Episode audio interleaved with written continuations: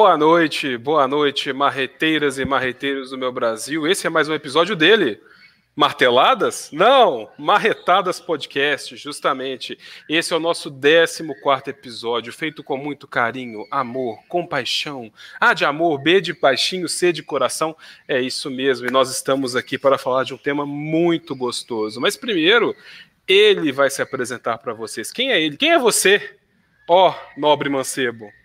Fala aí, meus amiguinhos, meus maguetadas, eu fazendo uma saudação aqui a Tata Magueta, Talita Magueta, grande Talita Magueta. Eu sou magueteiro, meu nome é Leandro Souto da Silva. Eu sou advogado, sou memeiro, sou antifascista, sou, não sou jurista como o Daniel, mas sou pela democracia, né, como sempre. É, estamos aí, estamos aí 2020, eu é, sobrevivendo aí. Eu tive, antes de eu me apresentar, Daniel, antes de eu me apresentar, eu já me apresentei, né? Óbvio. Mas claro. hoje nós tivemos uma notícia muito triste, já que nós vamos falar de música, né? Eu queria começar aqui. Pera, pera, pera, pera, pera. Não, não fale dessa notícia, porque essa notícia é uma pergunta que é vai chegar. Beleza, então tá. Então não eu não vou falar. Nós temos uma notícia muito triste para falar sobre música. É, como a gente apresenta aí o Marretadas, a gente tem sempre uma, uma caneca, né? A caneca do dia. O Daniel, o Daniel tem a caneca dele, eu tenho umas canecas. Hoje, como eu estou apresentando de casa, eu utilizo. Ah, olha lá, ó. Da maisena, ó. Ó, minha esposa está dizendo olá, ela está aqui assistindo comigo, como se a gente não estivesse na mesma residência neste momento, mas ela está sempre aqui. Amigo. Ó, o, aqui. É, o, Valdir tá falando assim, Leandro, o dinizismo é puro é pró-muricibol, Leandro é dinizismo e pró-muricibol. Eu sou pró-muricibol, não pró-dinizismo, né, Valdir Fumento? E aí fica a pergunta, a combinação de dinicismo, de dinizismo com muricibol é murici, murizismo ou dinicismo? Tá chegando aí, hein? Tá combinação chegando letal. Tá combinação tá letal pro ano que vem. Tá saindo da jaula monstro. É, é. E como, como nós estamos falando de minha esposa que está aqui, te amo, amor. Ela tá aqui, ó. Olá, eu te amo. Da, hoje não precisou o Daniel falar, né? Ela tá dizendo aqui, ó. Tô, tô fazendo janta ao lado, ó, que maravilha. Sopa pra nós. Tá vai subir o cheirinho, vai, vai subir o cheirinho. Eu, eu hoje pedi emprestado uma caneca dela, né? E hoje eu vou apresentar uma retadas com esta caneca maravilhosa. Olha, ó. Dispensa comentários. Hashtag Fora Bolsonaro é a caneca que eu estou hoje. E eu estou, não só a caneca hoje é, é, é protesto. As nossas, o, o nosso hoje, nosso podcast também fala. Eu trouxe várias músicas hoje de protesto, que o Daniel não sabe quais são. E eu estou vestindo essa camisa maravilhosa da União das Repúblicas Socialistas da América Latina, a URSAL. Quem está vendo aí nas plataformas de streaming, não está vendo aí, ó, é uma camiseta da Ursal maravilhosa, que eu gosto. Em vista das minhas enfermidades esse ano, ela ficou um pouco grande, um pouco, é, eu perdi um pouco de peso, mas é isso aí. Estamos preparados hoje, Daniel, para, para falar hoje no nosso 14 episódio. Estamos sobrevivendo aí. Estamos no nosso 14 episódio do Marretadas Podcast, que é um podcast feito com muito carinho, é um podcast Verdade. artesanal, né? Tem aquele cheirinho de terra molhada, aquele cheirinho de pão de queijo de tia, sabe? Que você vai na casa da sua tia, de aquele, aquele cafezinho das quatro da tarde, sabe? Assim, Sim. aquela coisa tão artesanal quanto quanto o cafezinho de, de, de, casa de tia, assim. Sim. E hoje, meu amigo, o que, do que, que eu vou falar hoje? Qual é você, você e eu, que sou Daniel Hilário, eu sou advogado, sou confeiteiro, sou dançarino, toco deixa violão. Eu fazer, deixa eu fazer um disclaimer, deixa eu só fazer um, um, um aqui eu não devolvi a palavra para o Daniel para ele se apresentar. Então, perdoe minha indelicadeza. Daniel, se apresente para esse povo maravilhoso, para essa, essa gente, esses nossos fãs, que nós já temos um fã-clube, né? Não somos nem podcaster mais, a gente já tem fã-clube já. Se apresente, Daniel, por favor. Eu sou o Daniel Felipe de Oliveira Hilário, eu sou dançarino, cozinheiro, podcaster, jurista pela democracia e depois disso tudo eu ainda toco violão e advogo. E nós estamos aqui para falar de um tema muito gostoso, que é um tema que é um tema leve, é um tema para gente tentar entrar numa fase mais tranquila desse podcast, só que não, que é de música, política e direito. Como é que essas coisas se combinam? Como é que as pessoas chegam a esse ponto? Por quê? Porque o que é música? Música não é apenas uma manifestação do ser humano para se comunicar, para dançar, para meramente cantar. A música também é protesto, e também é política, e também é direito. Por quê? Porque toda escolha que nós fazemos é política, da hora que a gente acorda, a hora de que a gente dorme. Aonde a gente compra o pãozinho, de quem a gente compra o pãozinho. Se vamos varrer a casa ou se vamos assistir televisão, se vamos fazer algo de útil no dia, estudar, trabalhar, ou se vamos ficar simplesmente olhando para cima e contemplando naquele ócio criativo. Então, tudo é uma escolha política, não se esqueçam disso. E o nosso episódio de hoje vai pegar essa escolha política e levar para a música. Então, vamos lá. É, hoje a gente vai falar de música, temos muitas, eu separei, eu fiz uma, uma uma separação assim, tem todos os estilos, de rock, de, do, do, rock ao heavy metal, assim. e você vai cantar, é? Não, eu não vou cantar porque assim, eu não, eu não quero dissipar o pessoal no, no, no, nosso, do nosso podcast, né? Então eu não vou cantar, eu só vou, assim, no máximo, no máximo, porque eu trouxe músicas. O Daniel ele fez uma, uma, uma separação assim, mais uma. separou músicas nacionais tal. Aí as pessoas perguntam para mim, nossa, mas você não, não, não, favorece a música nacional, por que você só vai trazer música gringa? Porque eu quero, foda-se. E não é só música gringa, eu tenho eu trouxe duas bandas aí é, é brasileiras tal. Hum. Mas eu só eu trouxe a maioria aí é gringa, né? Passando aqui pelas perguntas, o, o, não é hora de perguntas ainda, a gente volta nessa pergunta do Valdir. Eu só quero fazer o, o trazer o Gilmar aqui dizendo, e aí, o Gilmar tá sempre aqui com a gente. Essa o foto Valdir... do Gilmar, ele tá com ele tá com chapéuzinho de Mickey na foto? Eu sempre fico ele tá, vendo. Ele então... tá com chapéu de Mickey, é meio um Mickey Darth Vader, né? É um, é um Darth Mickey, assim, é um Mickey Vader, é um negócio meio. Parece, parece que ele, ele tentou, ele mirou no Darth Vader e acertou no Mickey, assim, é um negócio meio, né, Top. o aberto ictus, aquela coisa assim, o erro de, de, de pessoa, né, e Top, aí, o Valdir vem aqui e fala: música é linguagem. Música é, como diria o grande, o grande filósofo Friedrich Wilhelm Nietzsche, a vida sem música seria um erro. Né? E é exatamente isso que, é, que, é, que a gente vai falar. Aliás, quem, quem, já falando do passado, da época que eu era, quando eu era, quando eu comecei a deixar a fase templário, porque assim, todo moleque que deixa a fase templário, ele cai onde? Na fase Nietzsche. Né? Ele entra na fase Nietzsche. Então teve uma época que eu era Nietzsche total. A minha época satanista, assim, eu fui muito aquela coisa do niilismo também do Nietzsche, né? Aquela coisa Deus está morto. Então eu, eu fundamentava minhas ideias é. satanistas no Nietzsche. Todo moleque passa por essa fase, né? Então eu tive é, mais uma coisa do meu passado aí, eu tive, eu vivi a fase Nietzsche da vida. Quando eu deixei de ser templário, eu passei, quando eu cheguei na fase satanista, eu cheguei na fase Nietzsche. Nietzsche é um filósofo assim, cara ele te leva a questionar algumas coisas, mas é Sim. é chato. Vamos concordar que vamos vamos é louco. É louco. Se você se é. você olhar, eu vou dar de Gilmar Mendes aqui agora.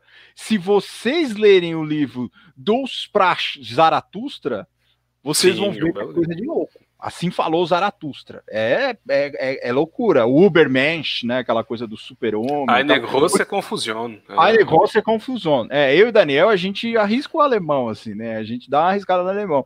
E o Nietzsche tem o livro, que é Assim Falou Zaratustra, que é umas ideias mó loucas lá, né? dos, dos praxes Zaratustra. Né? Onde ele fala do Übermensch, né, que é aquele o, o, ser superior, o homem é o super-homem, aquela merda toda, que inclusive essa coisa do Übermensch foi usada por quem e onde.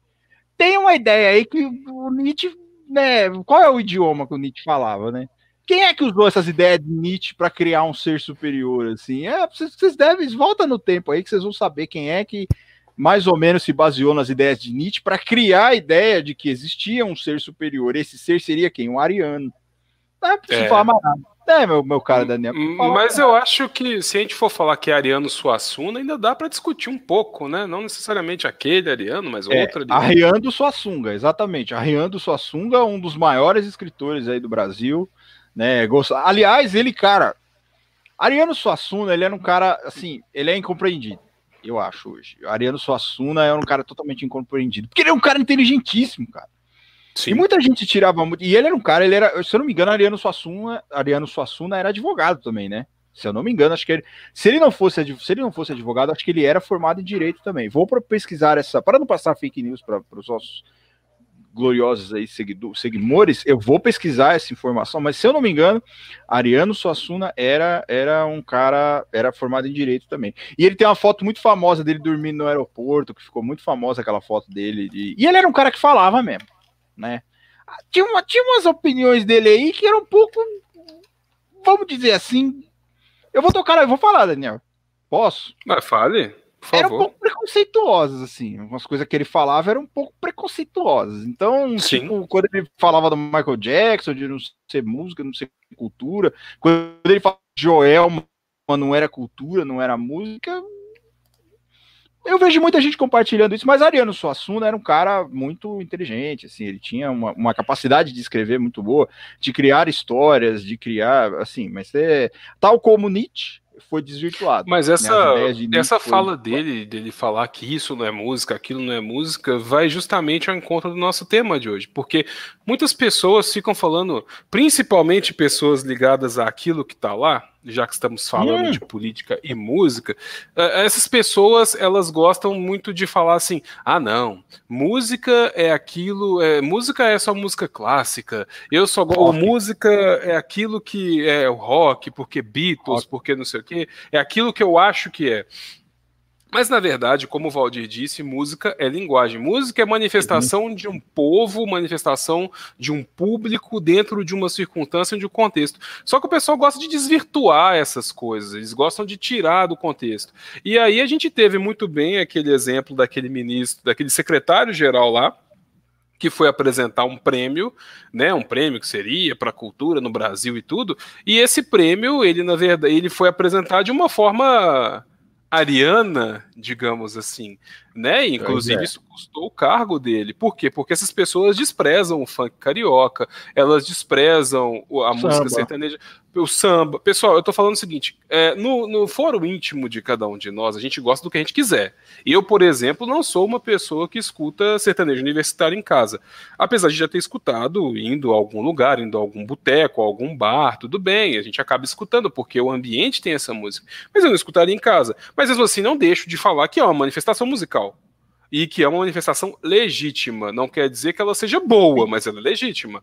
Um, pessoas escutam aquilo, pessoas se veem naquilo, pessoas gostam daquilo. Então a música tem disso também. E aí, muitas das vezes, as pessoas ficam querendo criminalizar certos movimentos musicais. Ah, porque eu vou criminalizar o funk carioca, porque é um absurdo, faz apologia, não sei o quê. Plant Rap faz apologia às drogas, olha que merda, tem que prender esse povo. Gente, arte, música, assim como jornalismo, tem que haver um nível maior de liberdade de expressão. É claro. E a gente vê esse exemplo muito claro em alguns artistas estrangeiros que não têm problemas com o que falam. A gente pode citar Body Count aqui, que fala ah, mesmo. Vai, em, ó, spoiler né? alert. Vai Foi ter mal. Body Count. Vai Exato, mas body count é. fala sobre violência policial de uma forma extremamente explícita, bom barulho de tiro nas músicas, fala que os policiais é. são isso e aquilo. E aí, e nem por isso são recriminados. Claro, quem não gosta fala mal, é do jogo. Mas nem por isso falam que eles têm que ser presos, que o ICT tem que ser preso e que fulano de tal tem que pegar puxar cadeia, como gostam de fazer, e puxa é. cap, o capivara da galera. Não fazem isso. Não fazem isso. E no Brasil isso é livre também, tem que ser livre também. A manifestação artística é livre. Não adianta. A música não existe somente para retratar o que, aquilo que é belo, mas também para retratar a realidade em si. E hoje Hoje eu vou ser ousado, porque como o nosso tema é música, nós tivemos várias. É várias, digamos assim, perguntas sobre o tema música, mas eu já vou jogá-las na cara do Leandro aqui, porque ele não sabe taca, de nenhuma joga delas. na minha cara, joga na minha cara, taca na minha cara. E Thalita falou bem ali, ó, fala isso, é. mas houve um molejão. Justamente, Exatamente. houve um molejão ali no segredo, né? No segredo. samba com molejo, samba diferente, vi. Ó, pode ver no... Samba diferente. Ah, tá vendo? Pode Falou, ver no cabo do martelo aqui que... É que a Bibi tá no fundo ali, ó. A Bibi tá ali no fundo só é, assim. É, ó, a bisteca. Eu, eu, não, eu não franqueei a entrada dos meus gatos aqui por um motivo simples. Eles não são tão pacíficos como bisteca. Então, se tivesse aqui, eles já estavam voando aqui em cima, já estavam. A paçoca já estava nas minhas costas, já estava uma loucura aqui. Então, por isso que eu não franqueei a entrada no quarto deles. Mas, assim, num próximo episódio, eu, eu deixarei eles eles entrarem. É, elas não são. Da, é, meus gatos são mais é, black block, assim, eles, eles entram é, não, Bibi, fogo. Bibi gosta é, de flanar pela casa, é bem oh, interessante. maravilha. Mas eu vou mandar a primeira pergunta para você, porque é uma pergunta assim, direta, ela, ela te incomoda. Valdir Fumene, esse mesmo que está aí, ele perguntou diretamente para você: por que Dream Theater é ruim? Eu vou, eu vou, eu vou, ser, eu vou tentar ser o mais assim breve e direto possível. Dream Theater não é ruim, vocês que estão ouvindo Dream Theater é errado. Não, mas é, é, assim, eu vou pegar aquele gancho do que você falou, é aquela coisa. Não é, é, é, não é que seja uma questão de foro íntimo, a gente, a gente pode gostar de uma música ou não, como você Só disse. Só um minutinho. Enquanto Diga. você responde, eu vou ali e já volto. Segura aí, rapidinho. Você não quer nem ouvir falar de Theater? Olha que maravilha. Olha, eu tô, eu tô eu me sentindo muito desrespeitado. Vai eu lá, vai lá. Vai lá. Mas se, vai, vai responder que eu já venho. Já lá. venho, segura aí. A questão de, do, do, do, Olha quem chegou, Manuel. Manuel tá aqui. Olha, falando, estamos falando de Dream Theater, Manuel. Dream Theater é uma banda assim que, enfim, pouca gente gosta. É uma coisa mais técnica. Por que, que eu gosto de Dream Theater? Eu comecei a gostar de Dream Theater porque na época eu fazia aula de instrumento e eu achava que os caras tocavam pra caralho, né? É, e aí eu comecei a gostar, comecei a ouvir, enfim. Mas eu concordo que é um negócio meio pesado, assim, é um negócio meio difícil de se ouvir, é um negócio meio truncado, você tem que gostar. E, o, o próprio o próprio baterista do Dream Theater, o ex-baterista do Dream Theater, Mike Portnoy, uma vez ele disse assim: os únicos caras que gostam do Dream Theater é músico e nerd. Se você não é músico e você não é nerd, a probabilidade de você gostar do Dream Theater é muito pequena. Então, e geralmente o cara que gosta do Dream Theater, ele é músico e nerd. Quer dizer, e fã de anime também. São as três pessoas que gostam de Dream Theater. Ele falou isso, cara, numa. eu tenho um DVD do Dream Theater aqui, no Japão. E ele falou, cara, as únicas pessoas que gostam da nossa música é você vê. Ele fala até Nerd Computers na época, que ele falava assim: aqueles caras de programação que mexe com programação, ou você é músico ou você é fã de anime. Então você só nos não... computer, então? Só é, nos só computer? nos computer. Então é uma música chata. Então as pessoas que gostam de Dream Theater são nerds, que já são chatos músicos, que também são chatos, e fã de anime, que eu acho que no quesito chatice, eles, eles fecham. Uh, e, e, e, no que eu me enquadro aí? Eu sou nerd. Eu toco uma coisinha ou outra, toco um baixo de vez em quando, toco um foda-se, às vezes. Toco campainha, como diria meu pai, toco o dedo no nariz, toco terror. É, toco algumas coisas, uma guitarra, um baixinho, assim, de vez em quando, quando a gente tá ali só em família, fazendo ali só um negocinho. Tipo aquela coisa, eu toco socialmente, sabe aquele cara que bebe socialmente? Eu toco Sim. socialmente, toco um violãozinho. Então acho que é por isso que eu gosto de Dream Theater. Mas eu, eu, eu, vou ter que, eu vou ter que fazer o meia-culpa aqui hoje. Que Dream Theater é chato. É chato. É que a gente que, que, que ouve Dream Theater, que a gente que toca, a gente quer tocar igual os caras, porque os caras são fodas, os caras tocam pra caralho. Mas é um negócio chato, cara. É um negócio chato, assim. Eu entendo que se o cara não for nerd, não for músico e não for fã de anime, esses caras meio templário, assim, sabe? É, Paulo Cogos, o uhum. cara não vai gostar mesmo porque é uma música chata. É, é, é, chato, é grande, é cansativo, são introduções assim longas, os caras ficam 15 minutos tocando um tecladinho lá. Eu, eu, eu entendo, eu entendo. Mas como você disse no começo, assim, a gente pode, é, é, é, por exemplo, é uma questão meio de foro íntimo, assim. Então tem, tem, tem bandas que vocês falam, por exemplo, Megadeth. Ok. Eu acho Megadeth super ok. Apenas. Só. É tipo assim, é uma banda que se tiver passando, é, é aquela coisa, você chega no bandejão, você fala assim, beleza, vou pegar essa carne aqui porque ela tá aqui, entendeu? Eu não vou deixar beleza, de pode crer. Aqui. Beleza, pode crer. Megadeth é assim, cara. Eu acho que é, é ok. Os caras fazem uma comoção da porra com o Megadeth. O Megadeth é foda, o Megadeth é não sei o que, Megadeth. Eu acho super ok. É uma banda que eu ouço, sim, mas não acho aquela coisa. É, Manuel, ele tá falando para você, viu? É para você, Exatamente. Manuel, isso, é, isso, é, isso é pessoal, Manuel. É para você. E uh, uh, o, o Valdir tá falando aqui, não é que eu ouvi errado, ainda tá na intro, nem deu tempo de ouvir. É verdade é pesado. Os caras têm uma. Ó, tem três músicas do Dream Theater. Três. Não, quatro. Que é Change of Seasons, The Count of Tuscany, The Paradox de la Lumière Noire. Ó, que maravilha! The Paradox de la Lumière Noire. E uma outra que eu não me lembro agora. que tem simplesmente mais de 20 minutos, cara, cada música. Então, assim, é difícil, cara, é chato, é pesado, eu concordo. Eu, eu gosto, mas enfim. Entendo que não gosto também. Entendo os motivos pelos quais as pessoas não gostam Dream Theater. Eu entendo totalmente. Eu só. A pessoa chega e fala assim, é chato. Então, às vezes é, às vezes é. Mas tem umas músicas legais. A Júlia, a Júlia, já que a Júlia tá aqui, a Júlia compartilhou uma música do Dream Theater essa semana, muito bonita, inclusive, que chama Forsaken. É sensacional. Ela é uma música curta, ela tem o quê? Seis minutinhos, ela tem o tecladinho bonitinho, ela tem o, o clipe é bonito, que é todo desenhadinho, assim, é desenho, é tipo anime que é bonito, assim, é uma coisa bem artística, eu acho, já que nosso tema é arte hoje.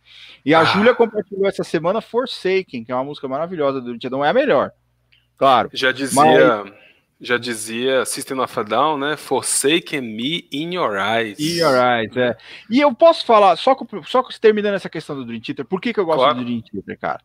Ah os caras escrevem letras, sabe assim, não, não a música, a melodia. A letra dos caras eu acho bem bacana. É, me mar... É, algumas letras me marcaram em determinados momentos da minha vida, assim, por exemplo. Elas tocam é, na sua alma. Tocam na minha alma. Por exemplo, ah. a, a, a, música, uma das músicas que eu mais gosto no mundo é do Dream Theater, que é Solitaire Shell. E ela fala exatamente hum. sobre a introversão, e eu sempre fui um cara muito introvertido. É. é eu, para quem não, quem, as pessoas não me conhecem, algumas pessoas me conhecem, algumas não.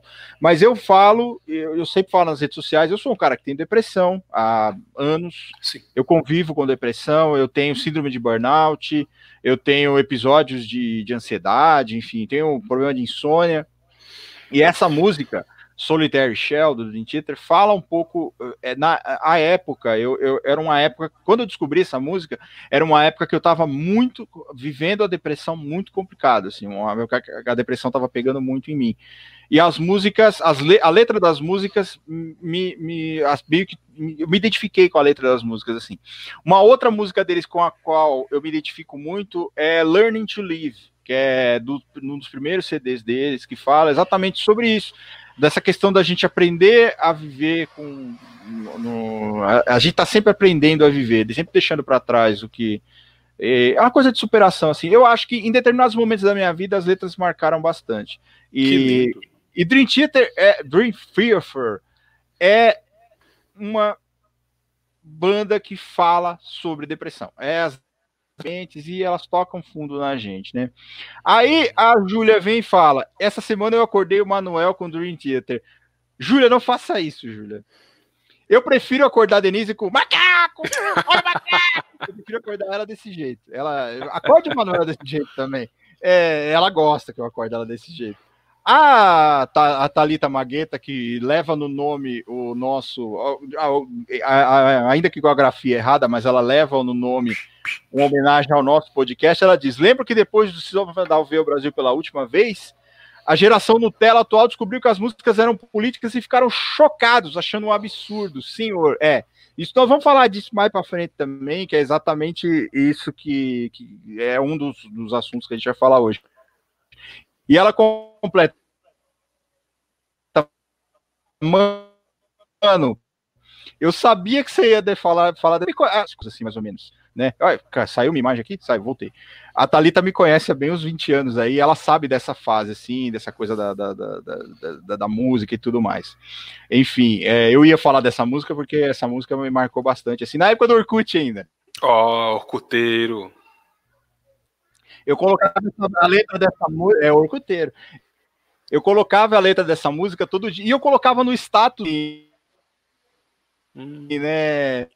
É, He's a Monday morning lunatic, disturbed from time to time. E as pessoas perguntavam, nossa, você tá bem? Aí eu falava, ai, amiga, não.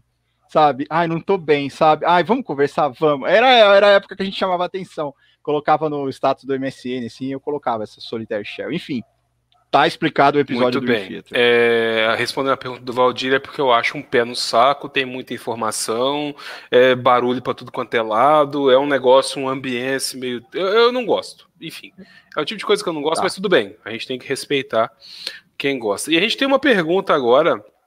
A gente tem três perguntas, porque ele não estava se contendo hoje. São três perguntas de Carlos Cantadas. E ele pergunta: primeira, É, quais crimes podem ser tipificados na canção Faroeste Caboclo?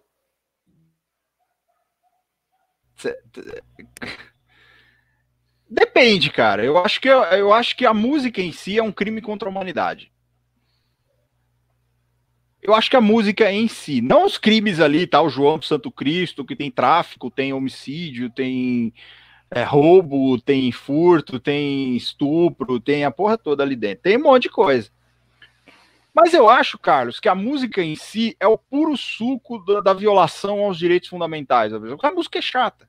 E o pessoal vira e fala, a gente que assiste muito NFL, tem um narrador lá que fala quando o cara fica muito tempo com a bola, ele fala assim: nossa, o cara ficou uma eternidade, deu pra ouvir Faroeste Caboclo inteira, como se fosse a música mais longa do universo. Eu falei três para vocês aqui, e tem mais exemplos, né, de músicas com mais de 20 minutos, assim. O próprio, uma própria, ó, vamos falar aqui, uma própria banda que o Daniel gosta, eu vou denunciar aqui agora, tem músicas com mais de 20 minutos.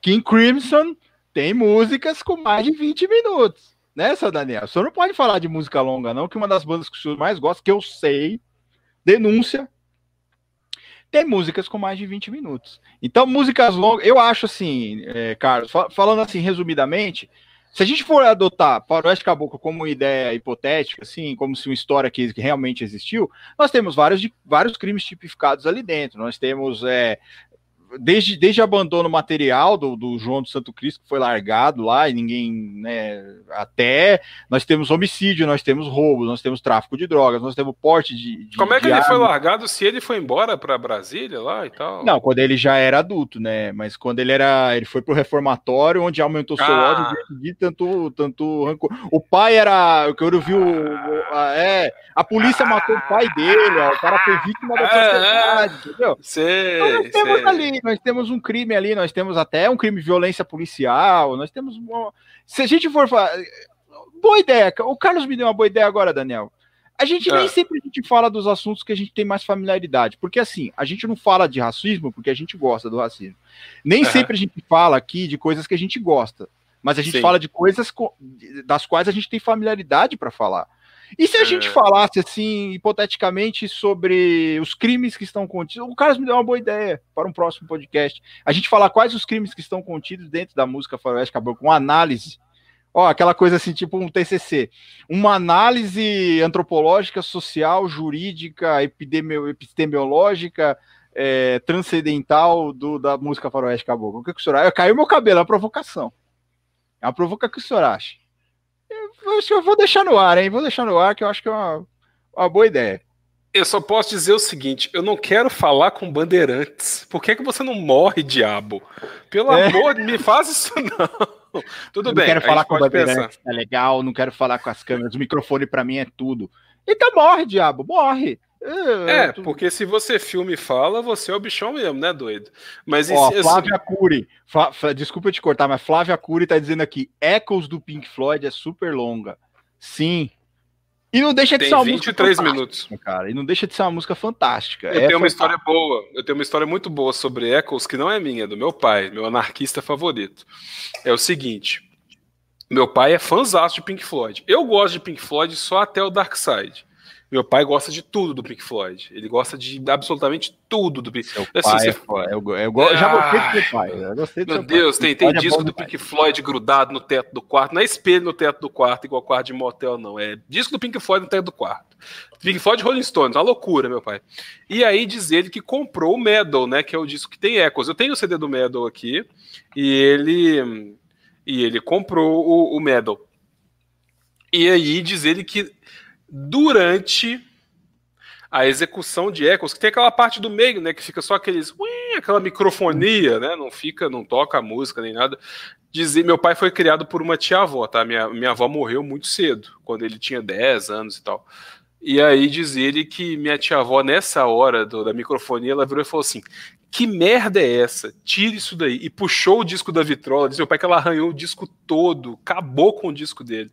Mas assim, eu, quando ele me conta essa história, ele, ele, tem uma tristeza no olhar quando ele conta, só que ao mesmo tempo que ele tá triste, eu tô rindo do outro lado da sala, tipo. Ah! É, cara. Não, Pink Floyd, cara, a fase Pink Floyd, assim, ela é toda boa. Inclusive, a gente poderia encaixar um CD do Pink Floyd, se a gente fosse falar de política e, e direito, Aliás, Animals eh, poderia estar tá muito bem aqui. Sim. Mas, cara, The Wall poderia ser objeto. É, um... Primeiro, assim, ó, é, caiu, não foi só o cabelo que caiu, não. The Wall, cara, é matéria. Primeiro que é matéria de faculdade de psicologia. Minha sócia, que é psicóloga também, ela disse que estudou The Wall na faculdade de psicologia. Vocês terem noção. Que é muito louco. Mas um, é, é, o The Wall tem uma questão social, assim, uma questão de guerra, uma, aquela coisa de, de, de de abandono do, do, do, da pessoa se sentir abandonada e, e, da guerra, da injustiça que a guerra traz, Sim. das mortes que a guerra traz. Que assim, se a gente tirar a parte de que tem muitas músicas que são chatas em The Wall, musicalmente Sim. falando, The Wall, cara, é um dos melhores CDs que já foi, foram feitos assim. É óbvio que o Roger é horrível. Waters, é, é, é óbvio que, que o Roger Waters quando fez o CD, é. Ele estava passando por um processo muito doido, assim, a cabeça dele estava completamente eh, pirada, transtornado, e o CD ele tem essa carga emocional muito grande, porque na época o Roger Waters estava pirado. É muito assim, ruim. É, não, o CD é ótimo, Daniel. Não, não venha me falar que é ruim com o CD, é maravilhoso. É horroroso. Eu é tenho, bom demais. Eu, calar, eu, eu, sinto, eu passo mal só de, só de chegar perto da capa do fazer, ai, que horrível. Não, e pior é que meu pai gosta dele, mas gosta mais do próximo, que é o Final Cut. Final Cut. E ele fala da, da, da, da, questão do pai dele na Primeira Guerra e não sei o quê. É. É, é, ó, a bisteca tá detonando, detonando de granada a cortina ali atrás. Ó. ó. Mas é, é, horrível. Júlia, espera aí. Espera um pouquinho, Júlia. Aguenta a mão aí. a hora disso aí. Lá. E assim, é. meu, meu pai ama The Final Cut. Nossa senhora, meu Deus do céu. Sabe qual CD que eu mais gosto do Pink Floyd? Não é The Wall. Eu vou te dizer por que The Wall. The Wall, eu vou dizer de hoje hoje tá pesado o clima aqui, mas, eu, mas eu, eu, sinto que eu tenho que falar isso, assim. Eu peço até permissão pro Daniel para falar isso. Por que, que The Wall ele tem uma importância muito grande na minha vida também? Porque eu comecei a ouvir The Wall em 2012. Hum. Comecei a ouvir muito The Wall em 2012. 2012, 12, 12, 2012. Era uma época que eu estava também extremamente deprimido. E, e, tem os CDs assim, cara, que você não deve ouvir quando você está deprimido. Sim. The Wall é um deles. The e Wall você ouviu? Uma... Eu ouvia, cara, eu ouvia. E foi quando eu tentei suicídio, assim, tipo, duas Caramba. vezes. Foi horrível, cara, foi horrível. The Wall é um CD que eu considero. Eu tenho uma, uma classificação assim na minha vida de CDs proibidos. Eram três. Eu tirei um porque eu deixei de gostar da banda e eu vou, eu vou fazer a revelação aqui, que é A Tempestade, o livro dos dias de Legião Urbana. Era um CD extremamente proibido para mim, assim. Sempre que eu tomava um, um, uma rasteirinha, eu ouvia. Eu sempre, tomava, sempre tomava um vinho canção, você ouvia, né? É, eu ouvia. Mas hoje eu não é... gosto mais de Legião Urbana, então esse problema tá resolvido. E nem de vinho canção. Sim. Nem de vinho canção. Mas tem dois CDs, cara, do Pink Floyd, que são extremamente, para mim, pelo menos. The Wall é o CD mais pesado, e Final, Final Cut também, mas eu não acho tão pesado quanto The Wall. Acho que The Wall é mais pesado ainda, porque Sim. tem um negócio assim que ele, ele era um convite a você fazer uma merda. Hum. E o hum. segundo é The Division Bell, que eu acho que é, é o CD mais maravilhoso, do, é a coisa mais, é a melhor coisa já feita por um ser humano. É o Division Bell, o CD Division Bell. Eu acho lindo. A música que eu mais gosto está nesse CD, eu mais gosto da minha vida, que é High Hopes, é a música mais maravilhosa já feita pelo ser humano. Faz essa cara não, Daniel. Faz essa cara não, viu? Você vai falar de Megadeth aqui, eu vou fazer a mesma cara pra você, viu? vou falar. Mas, e, eu respeito CDs, você. É, e são dois CDs assim que eles, eles, eles me acompanharam muito em momentos assim que eu tava extremamente sozinho. E eles eram os que me acompanhavam assim. Não era uma boa companhia, vamos dizer, né? Porque, assim, foram coisas meio horríveis na minha vida, assim, foram né, momentos bem, bem tristes da minha vida. Mas é, é, como eu tava falando de Dream Theater, assim, são, são momentos que acompanham, foram músicas que acompanharam determinados momentos da nossa vida. Então, por isso eu tenho essa identificação com o Pink Floyd exatamente nesses dois momentos. 2012, porque tá. era, foi um dos momentos que eu tava pior, assim, eu tava no tribunal ainda, eu trabalhava no tribunal, eu tava completamente é, perdido, louco, enfim.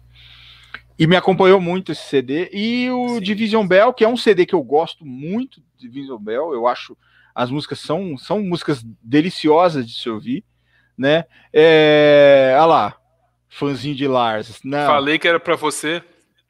É era era para ele mesmo, era só para é, é, assim, o, o, o, Manuel, ele tem uma inércia natural assim, ele, ele é a própria jurisdição ele só age mediante provocação, né? Ele é. Se você não provocar o Manuel, ele fica lá na dele, só falando, pedindo para a Júlia falar as coisas, né? Mas enfim, foi para você isso, Daniel. Foi Manuel, aliás. Foi pra você, oh, Manuel. Você tá me provocando aqui?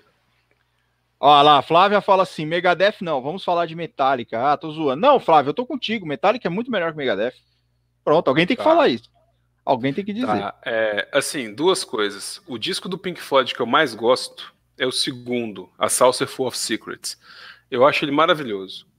Adoro, assim, eu escuto ele de cabo a rabo, ele é curto, ele tem Sid Barrett, ele tem o, o David Sid Gilmour Barrett, também. Eu gosto Sid muito Barrett. do primeiro. Eu acho o primeiro maravilhoso. Eu acho o primeiro uma obra-prima. E não é porque é porque o Pink Floyd ainda não era, ele ainda não era prog essa época, ele era psicodelia. E eu gosto muito de é. música psicodélica. Trafic, é a, galera dessa turma aí, Paper Sando, Traffic é maravilhosa. Então, assim, eu gosto desse tipo de música. E o primeiro do Pink Floyd é nessa vibe, então é muito bom. Mas o segundo, Saucer Full of Secrets, já com o. com o, o David Gilmour, mas David também Gilmour. com o Sid Barrett, é muito bom. É muito bom, eu adoro ele. Mas enquanto o povo briga aí nos comentários, é. eu vou responder o seguinte: a própria criação de faroeste caboclo já é um crime tipificado no Código Civil. Né? É um crime é um crime de dano, é um crime de estelionato, é, tu, é tudo junto, assim, você, você pega, você faz uma coletânea. Imagine você, está pensando em ser vacinado para Covid, aí você vai pegar uma, um coquetel de vacinas, vai pegar a chinesa, a russa, a Oxford, é, Deus e o Diabo de na Osasco, Terra do Sol. Até a, até, até a vacina de Osasco você pega. A de Osasco, você vai jogar tudo na seringa e pá, vai aplicar numa bunda, como diz o craque Neto, numa banda, depois você vai pá, aplicar na outra. É. Faroeste Caboclo é um coquetel de crimes. Assim, tem tudo lá dentro. Assim, a criação de Faroeste Caboclo é a gênese do Código Penal brasileiro. Assim, Renato, ah, quando o pai de Renato Russo estava nascendo e que tinha no germen ali a ideia de Faroeste germen. Caboclo, o Código Penal brasileiro foi criado dentro daquele germen ali que você viu. Ali tem tudo. É estelionato, é vadiagem, é tráfico de é, drogas, é tudo. Vadiagem, ali. detalhe, é vadiagem. É vadiagem. É. Ali, ali tá onde, assim, porte ilegal de armas. De caminho. Contrabando, contrabando tá tudo ali. Caminho. Tem tudo, cara, tem tudo. Então essa análise colonoscópica de faroeste caboclo pode acontecer. Eu não garanto é. nada para vocês, assim. Como eu vou passar Thalita, mal... é, a Talita que falou análise, a análise colonoscópica, é verdade. Pode acontecer. Assim, eu vou passar mal uns três dias, vou vomitar, eu vou ter que correr, rolar na chuva lá fora, na grama e tal. Mas pode acontecer. Pode acontecer. Então, eu, vamos, eu, eu não prometo poderia, nada. Né? Eu não prometo Mas fica nada. Aí, por... Fica aí, o amigo internado. Vamos fazer o seguinte: vamos fazer uma enquete. Nós vamos lançar enquete nas redes. Vocês querem que a gente faça análise colonoscópica de, de, de faroeste caboclo? Sim ou não? Deixa aí nos comentários, comenta aí. E dá, e dá um querem. bom episódio extra. Dá mais um episódio de semanal, porque vai ser uma análise curtinha, com dá, só dá um episódio é, extra. Opa. Mas vamos avançar, vamos avançar. Carlos, não satisfeito, lançou mais uma. Na canção Amante Não Tem Lar, é crime de adultério ou bigamia? Eu vou até responder logo de cara. Não é nenhum nem outro. Não é nenhum nem outro. Por quê? Primeiro, se é amante, não tem um segundo casamento. Ele está casado com a pessoa e tem um amante. Então não é bigamia. Começou aí a situação. É. E não é adultério porque o crime de adultério não existe mais. Apesar de Mr. Catra dizer que, que ele tá lá, né, com o Léo, não sei o que lá, e o Tchãozinho lá, não sei o que lá, oba, oba, ré, ré, vai rolar um adultério. Não vai rolar, porque não tem crime de adultério pode rolar uma traição, pode rolar uma quebra de confiança, porque é lamentável você trair seu Um ilícito civil, né? Uma coisa lá um dentro do direito de família, Sim. é, o que gera Isso. um divórcio, uma indenização Isso. aí, por, eventualmente. Pensão, indenização. É, enfim, é, na época da separação, hoje nós não temos mais a separação judicial. Muitos vão falar assim, mas, mas tem que ter, mas tem que ter, enfim. Eu acho que não, é minha opinião, pau no cu de vocês tudo. Simples. Não acho que existe mais separação judicial. Ah, é, Deixa eu fazer um, um disclaimer aqui. No episódio colonoscópico de Faroeste Caboclo, nós vamos ter nossa primeira participação especial, porque o Manuel vai participar do episódio. Porque vai. ele tá falando que a gente vai ter que ouvir, ele vai ouvir também ele, ele vai, vai participar. Também. Ele vai participar. Nós, ele vai então, participar do episódio. Então tá fechado. Nós vamos ter a primeira participação do, do Marretadas, já tá aí, já, nós já vamos, ó, vamos, vamos já o seguinte, tudo aqui no Marretadas a gente não prepara, então o Daniel prepara, o Daniel faz os roteiros tudo bonitinho, eu chego, eu meto a cara aqui e falo de qualquer jeito, mas hoje nós vamos dizer o seguinte, nós vamos fazer o seguinte, já que nada aqui é preparado, hoje já nasceu uma nova fase do Marretadas que são as participações especiais. E a primeira, a primeira, a primeira, vai ser Manuel. do Manuel falando da análise colonoscópica do Faroeste Caboclo. Vai ter que ouvir Parabéns, Manuel. Você conseguiu. Você vai ter que ouvir a música e vai ter que ajudar a gente a fazer. Muito bem. Palmas pro Manuel aí. Quem tá. Palmas, palmas pro Manuel. Manuel vai, vai ser vai ser nosso primeiro vai, vai, vai ser a primeira participação especial do nosso amado podcast. E vamos voltar ao adultério. Siga aí que você estava falando. Então, o adultério, é, a questão criminal do adultério é uma coisa que não existe mais. Até porque, se a gente fosse analisar, vamos analisar. Imagina se o crime de adultério fosse um crime que ainda fosse vigente no Código Penal e desse prisão. Porra, haja prisão. Né? Já é. começa aí, haja prisão. Segundo, essa coisa do, do, do da, da, traição tal, quando a gente advoga muito em direito de família, a gente tem é óbvio que o Daniel falou. É, é, é lamentável você enganar a pessoa. Enfim, Sim, é horrível, okay. pelo amor de Deus. É. Fala que não quando quer mais, analisa, é, Quando a gente analisa o direito de família, a gente vê diversas situações, assim, e essas coisas. A gente trata muito essa coisa do. A gente não fala muito em adultério no direito de família, a gente fala em relacionamento extraconjugal. Vamos dizer assim. hum. assim. A pessoa teve um relacionamento extraconjugal lá. Isso não é muito relevante, assim, para o direito de família também. Vou dizer para vocês. Então, às vezes a pessoa entra naquele afã de chegar num processo e falar assim: Fulano me traiu. Fulano cometeu adultério. Eu quero que você fale para o juiz. Ok. O que, que você quer com isso? Nada, eu só quero que o juiz saiba. Tá, fala para ele na audiência, não vai fazer diferença nenhuma. Então, juridicamente, a gente fa falar de adultério, a gente tem que trazer o adultério, vamos dizer assim. Vamos falar do, da relação extraconjugal. Ela só tem é, é, relevância jurídica quando ela causa um dano para a pessoa. Por exemplo, a pessoa teve depressão por causa disso.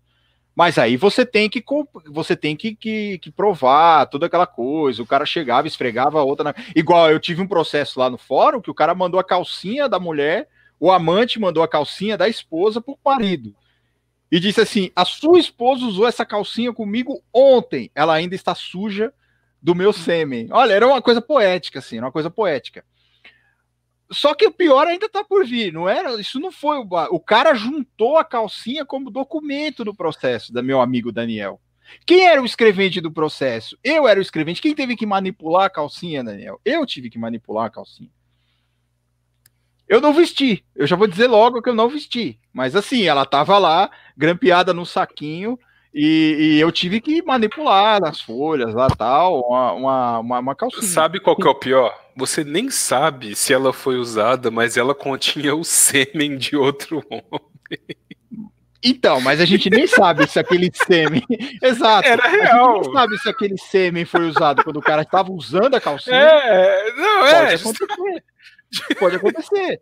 Porque às vezes o cara assim, tem, ó, gente, ó, vamos falar real. Tem uns caras aí, e isso é normal, gente.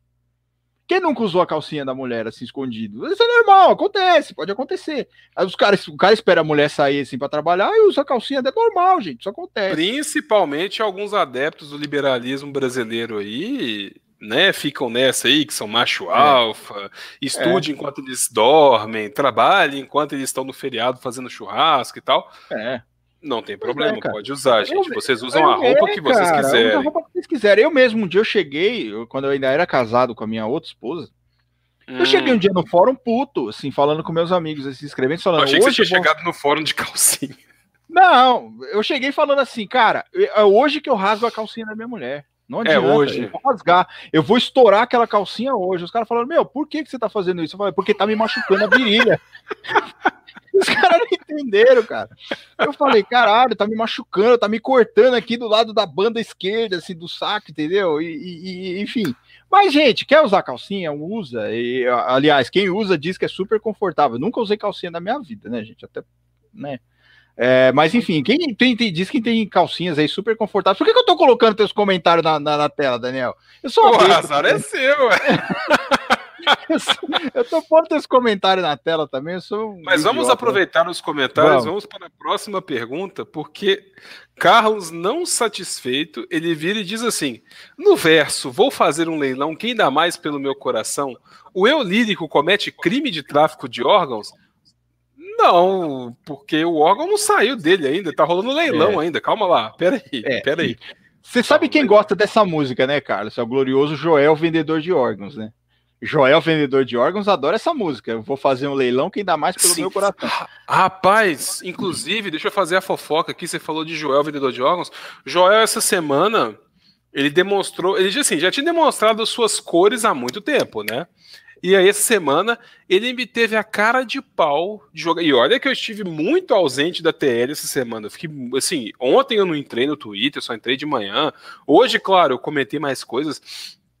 E Joel disse que Guaidó era uma opção viável. Assim, eu não vou defender regime Maduro aqui, porque de fato há muitas discrepâncias com a democracia naquilo que está lá na Venezuela. A gente uhum. tem, assim, não dá, galera, não dá para defender aquilo lá. Não dá para pensar, assim, ah, mas é legítimo e tal. É, vamos com calma. Só que para o cara dizer que, ah, porque aí eu vou golpear para golpear e regolpear e continuar golpeando e vou golpear de novo e vou dar mais um golpe. E aí que o cara que dá o golpe é um cara via. Tipo, galera, não tem alternativa viável em golpe nenhum. A gente viu o que aconteceu aqui em 2016. Pois e o é. dólar tá lá 5,40, 5,50, 5,60. Dar golpe não funciona. Assim, quem é golpista não é alternativa viável. E é isso aí. É. O senhor me né, lembrou mas... agora quando o senhor falou 5,60, o senhor me lembrou, sabe de quem? Papai hum. Papudo, o famoso. Que horas são? 5,60! Lembra disso? Papai Papudo. 5,60! É, Papai Papudo, vovó Mafalda, Papai né? Papudo, Mafalda, é. é. Vovó então, Mafalda que era pai da Bete Guzo. Pai da é. Bete Guzo, exatamente. Vovó, que era o, o vovó Mafalda. Vovó Mafalda, Valentino Maravilhoso. Guzo, nariz, nariz de morango, maravilhoso. Nariz de um morango, sapato, sapato no chapéu, Sapato no chapéu, era uma coisa linda. E o Papai Papudo, que na verdade, eu vou, eu vou surpreender vocês agora, hein? Papai Papudo, depois que acabou a fase Bozo, ele virou ator de pegadinha. Do, do, do, do Silvio, Santos? Santos. Não era o Ivolanda, era um outro, que era o Papai Papudo. Tinha um velho lá, eu não lembro o nome dele. O Ivolanda era um clássico, cara. Eu tinha uma, tinha uma menina. Ah, gente, eu vou falar uma coisa muito horrível do meu passado. Tá? Não tenho orgulho nenhum. Eu era um cara que praticava bullying por mais que eu era alvo de bullying, eu repassava o bullying, eu terceirizava o bullying, assim, eu sofria bullying e passava para os outros. Então bullying eu era intermediário do bullying e satanismo. Aliás, só por ser satanista já era, já era bullying. Aliás, eu contei aqui para vocês, né, Nossa. do Churalabacantas da Denise, que eu fiz voz de demônio, né, enfim. E aí tinha uma menina na nossa sala, na no terceiro colegial, que hoje eu já não sei mais, que agora tem nono ano, enfim, era o terceiro ano do colegial, que ela era feia. Era feia, menina. E, e, e, não é legal isso que eu vou falar. Não é legal isso que eu vou falar. Óbvio, a gente tirava muito sarro dela porque ela era feia. Eu, e eu sou horrível. Eu sou um cara assim. Eu, eu não sou socialmente aceitável, vamos dizer assim. Eu não sou o que, que as pessoas diriam hoje, caralho, eu vou, hein? Off, fariam aquela coisa. As pessoas não falariam de mim. Eu não sou off, fariam. Não, não sou. Mas a gente. E o nome dela era Yolanda, nome da menina. E a gente chamava é ela de Ivolanda. Que absurdo. É, de. É horrível, gente. Olha, eu me penitencio. Eu, eu tive um passado horrível.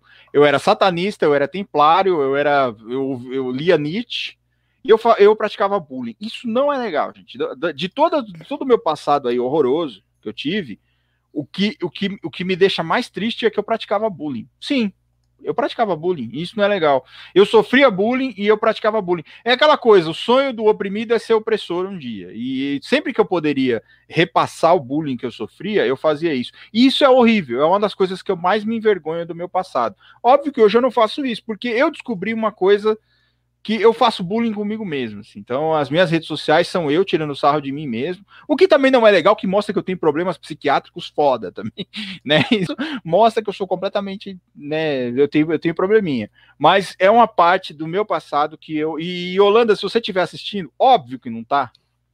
Não sei onde você tá hoje também, Holanda. Você deve estar tá muito melhor que eu. E Holanda, se Desculpa, você estiver assistindo, Yolanda, você devia ter Desculpa. processado, viu? Faça, devia, faça processo, devia. processinho. Devia. Assim é. como eu deveria ter processado a Alessandra, Sim. uma menina miserável que estudava comigo e me batia todo dia. A Alessandra te batia? Me batia, me batia. No segundo é, ano, é, Daniel. É o meme Daniel, de João Amoedo? É o meme de. Não, mas ela não era bonita. Eu não apanhava ah, tá. de mulher bonita. Tá. No segundo ano do primário, tinha uma menina que ela me batia. Todo dia. Todo dia. Que absurdo. Todo dia, todo dia Daniel, todo dia. Eu já chegava, ela, eu, eu falava assim, boa tarde, ela pau na minha cara. Já, já era assim. Era uma violência da época que não havia violência escolar. Eu apanhava. Na cara, não, para não estragar o velório? Como na é que é? cara, eu apanhava na cara. Ela me dava um socão assim. E eu, cara, teve um dia, eu tinha tanto medo dessa menina que um dia eu me mijei, cara. De medo da menina, porque a menina me batia muito, muito, muito. Eu apanhava muito dessa menina, muito, muito, muito, muito. Eu era escorraçado. A menina, a, ela já me olhava assim, sabe aquela coisa de do, tipo do Nelson Mantes dos Simpsons? Ela era o Nelson Mantes dos Simpsons. Ela só não tirava o dinheiro do meu lanche porque eu não tinha dinheiro pro lanche. Não tinha lanche. Tomava. Teve um dia, cara, que a gente fez uma, o apanhador de esposas. Olha o Felipe Igor aqui falando. É, cara, é engraçado porque assim, eu, eu apanhava tanto dessa menina. Uma vez a gente fez uma atividade e eu tava tão na noia, eu comecei a ter um surto, assim. Sério, sério. Era para pintar uma, uma, uma, flor, eu peguei um lápis azul, catei com as duas mãos e comecei a fazer assim, ó, tipo, rabiscar o lápis, porque eu, eu tive um surto, cara. Coisa Depois horrível. eu parei para pensar se eu tive um surto. Eu tinha oito anos, né? sete, sete, oito anos.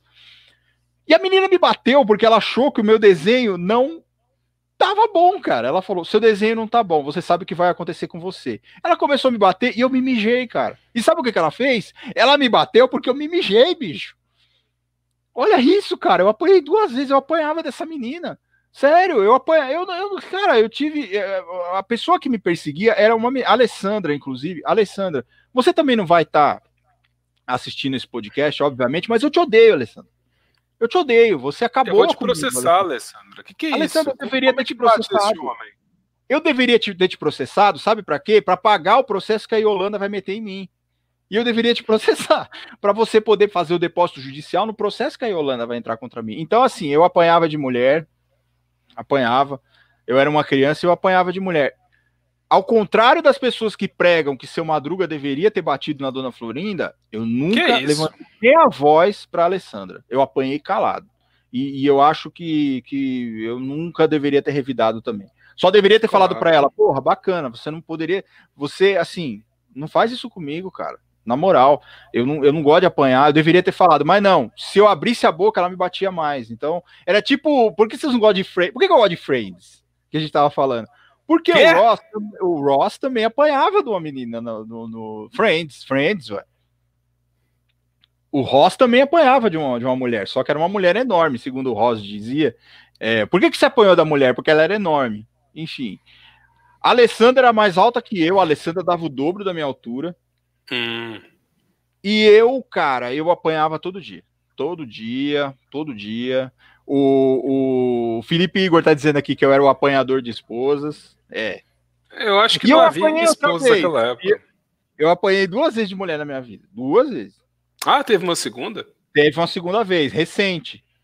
Ah. Recente. Ah. Recente. Não foi Denise. Denise nunca me bateu. Denise sempre tivemos uma relação boa. Mas uma ex-namorada minha me batia, Daniel. Eu apanhei ah. de, de, de, de uma ex-namorada minha. Eu terminei com ela, obviamente, por causa disso. Porque, claro, eu não gosto de apanhar de mulher bonita. E ela nem era tão bonita assim para apanhar dela. Enfim, eu não sou como a Moedo que gosta de apanhar de mulher bonita, mas eu apanhei. Enfim, gente, é, é, é isso, gente. Eu apanhei de mulher duas vezes na minha vida. Uma vez muito hum. próxima, até, enfim, uns três, uns quatro anos atrás, quatro, cinco anos atrás, eu apanhei de uma mulher também. Enfim. Que bom que, não... que, bom que, que, bom que isso. Que bom que isso passou. Mas vamos agora à pergunta de Manuel Neto. E ele tem, assim vamos que a gente lá. responder a pergunta, ele tem dois minutos para falar alguma coisa no chat, senão eu vou reclamar no Twitter. Ele tá. diz: na música Back at the Moon, Ozzy Osbourne urva para a lua, mas Back significa latido. Sim, o Ivar é Hall. Seria é. licença poética? É, eu sempre achei que Back at the Moon era, era na verdade, latir para a lua. E eu sempre me perguntei, por quê? Quem é que late para a lua? Nem o cachorro late para a lua, nem lobisomem late para a lua. A Denise já meteu um zoinho aqui, porque ela conhece essa história. A Denise sabe dessa história de eu ter apanhado, mas Denise nunca me bateu, gente. Por mais que às vezes eu merecia, como, a, como eu acordava ela gritando, olha o macaco, eu merecia apanhar. Ela nunca me bateu. Essa mulher é uma mulher, é um, é um anjo. Não é, essa é uma mulher, é um anjo. A Denise não é nem mulher, é anjo. Né? E ela nunca me bateu. Mas enfim, a Denise sabe dessa história, eu não estou contando nada novo aqui. Ela sabe dessa história que eu apanhei. Inclusive, ela foi uma das pessoas que mais me deu moral quando eu falei isso para ela. Porque eu e Denise, assim, quem não sabe, eu e Denise a gente estudou junto. A gente se conheceu na faculdade, né? É, e a gente acabou se encontrando depois de muito tempo. A gente acabou. E eu gostava dela na faculdade, já eu já era apaixonadinho por ela. Na época da faculdade eu olhava assim e falava: Hum, vou chamar para sair. Aí, a única, uma vez que eu fui chamar a Denise para sair, foi no quinto ano de faculdade, eu tava entregando o TCC, assim, a gente, quando a gente fazia o TCC, a gente ia lá na secretaria do curso, entregava o TCC, e a Denise estava lá. E eu falei, é hoje que eu se consagro. É hoje. É hoje, é hoje que eu se consagro. MC Ludmilla falou que é hoje. É hoje. Aí ela tava lá toda, ela tava, cara, ela tava com, com, a, com, a, com uma blusa de oncinha, assim, linda, linda, pensa uma mulher bonita, cara. Pensa uma mulher foda, mulher bonita. Aí eu falei, é hoje. Massa.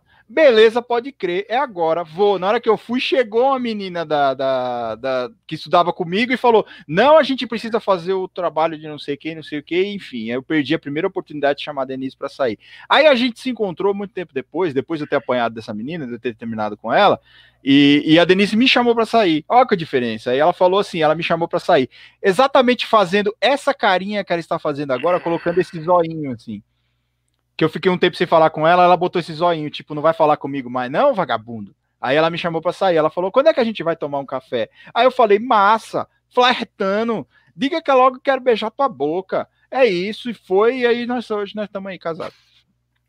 Aí, é... sair, olha que é. decepção. Olha né? que decepção. Olha Me levou no cinema para ver o Pokémon, já dizia a música.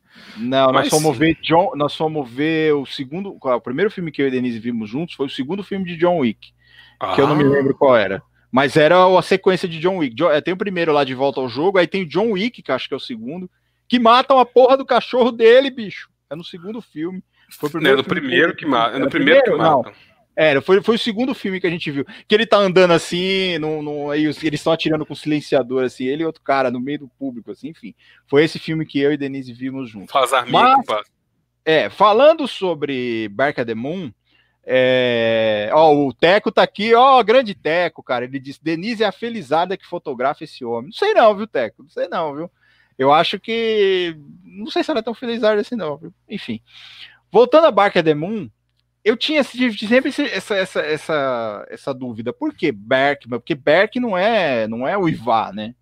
Berk é latim. Vai ficar pensando, porra, que cachorro que sai do nada no meio do quintal assim fala: beleza, pode crer, vou latir pra lua. Do nada, cara. Enfim, eu acho, eu acho errado também, Daniel. Você quer acrescentar alguma coisa? Você vai passar para a réplica do. Eu acho que é sonoro, porque se você falar How at the Moon, não fica sonoro. É. Assim, eu adoro esse é. disco do Ozzy. Eu acho ele maravilhoso, inclusive Jake Lee melhor que Zack Wild. Mas enfim, vocês que passem mal aí. Mas é, eu gosto muito desse disco. Eu gosto muito de Bark at the Moon. Então, assim, ele pode falar Bark at the Moon, ele pode falar How at the Moon, ele pode falar Peace at the Moon, ele pode falar é. Kiss the Moon. Tá maravilhoso. Moon. Eita! É, é. Tem, é um pouco longe, mas pode chegar lá. Então, Porra. assim, é uma beleza. Não tem aquele Eu cara que nasce com o cu pregado na lua? Ué, o cara cagou tem, na lua. Tem, é verdade, é verdade. Então, assim, esse disco é maravilhoso. Então, é. eu acho que é uma licença poética, justamente, porque é. Barca the Moon ficou mais sonoro que Hall. Hall. É Hall. The Moon. É Inclusive, the motherfucking Moon, man. Quem, quem escreveu a letra foi foi o Bob Desley, né? Não foi bem o Ozzy que fez a música e tal, foi Bob Desley. Na verdade, naquela época o Ozzy não tinha condição nem de cagar sozinho, né? A verdade. Exatamente. Ele tava Aliás, meio... eu acho que quase nenhuma da vida do Ozzy ele tinha condição de fazer qualquer coisa sozinho. Hoje, ele principalmente... Sempre, principalmente hoje, mas na época que ele, que ele, que ele arrancou a cabeça do, do, do, do morcego lá, ele mesmo fala, era uma época que a minha mulher simples, ela me levava pela mão, assim, porque eu não conseguia nem andar direito, de tão louco, que eu vivia louco, vivia louco. Tem, aliás, tem um filme muito bom na Netflix que chama The Dirty, que é o filme sobre Motley Crue. Sim. O cara que faz o Ozzy no filme é um show à parte, cara. Você já assistiu esse filme, Daniel? Assisti, sim. Inclusive, tem, escutem Hanoi Rocks, porque tem a parte Hanoi que o Razzle morre, né? É, é Hanoi Rocks. Escutem, é o, o, que eu gosto de Hanoi Rocks é que eles são, eles são da década de 80, daquele metal farofa e tal, mas eles são fora, eles são meio pouco convencionais, tem solo de saxofone no meio da música, uma confusão da porra. É. Então, eu gosto muito. Ah, Muito a Thalita mesmo. tá fazendo, eu só quero chamar a atenção para uma coisa. A Thalita tá falando aqui que bullying é um, é um ótimo, um bom tema para podcast. Ela disse que tem vários casos, inclusive uma violência sexual de colegas. É um tema bacana que a gente, que a gente poderia também fazer num dos episódios mais para frente aí falar sobre bullying. Eu acho que seria uma coisa bacana para a gente pensar nisso. É verdade, é verdade. É. E né? sobre, sobre Bark Moon, o, o Manuel tem o prazo para réplica agora ou não?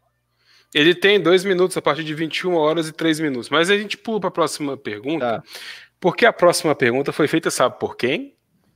Hum, ela. Por ela, né? A musa do dinizismo. A minha musa dos olhos cor de esmeralda, a mulher que domina meu corpo, Portugal e Algarves. Ô, Sim. louco. É, e ela, Camila, pergunta: o que nós achamos da notícia de que músicas inéditas de Renato Russo foram encontradas? É, eu, eu não sei, Daniel. Você quer, você quer, você quer começar ou falo eu não? Eu, eu acho que assim, o ano de 2020 ele teve surpresas boas e surpresas ruins. E a questão de se encontrar em 9 de dezembro de 2020, músicas inéditas de Renato Russo só demonstram que a gente está numa situação muito complicada. Porque, inclusive, dentre essas músicas, há Faroeste Caboclo em versão reggae. Agora você imagina, Faroeste Caboclo já é ruim em si, assim, se você for pegar, né, a gente já discutiu que Faroeste Caboclo é a gênese, é o germen do Código Penal. E aí você pega Faroeste Caboclo e você fala assim, não estou satisfeito com esse ritmo de Faroeste Caboclo, eu vou colocar em versão reggae. Aí você imagina, imagine você, Nath Roots, cantando na Faroeste Caboclo. Meu Jesus amado, pelo amor de Deus, não faz comigo não. Imagine você, Shima Roots, cantando Faroeste Caboclo. Imagina assim. Pelo amor de Jesus, cara. Imagina, você tá lá, você tá, imagina você tá lá no boteco, tomando uma cervejinha lá, sentado, assim, olhando pro tempo e tal, não sei o quê. E aí, do nada, do nada começa a tocar. Você, você, você, ouve um, você ouve um baixo assim se destacando. Você sente aquele clima, aquele clima marihuana, 4,20, assim. É. E aí do nada começa. É, não tinha Não mesmo, tinha mesmo, então João de Santo.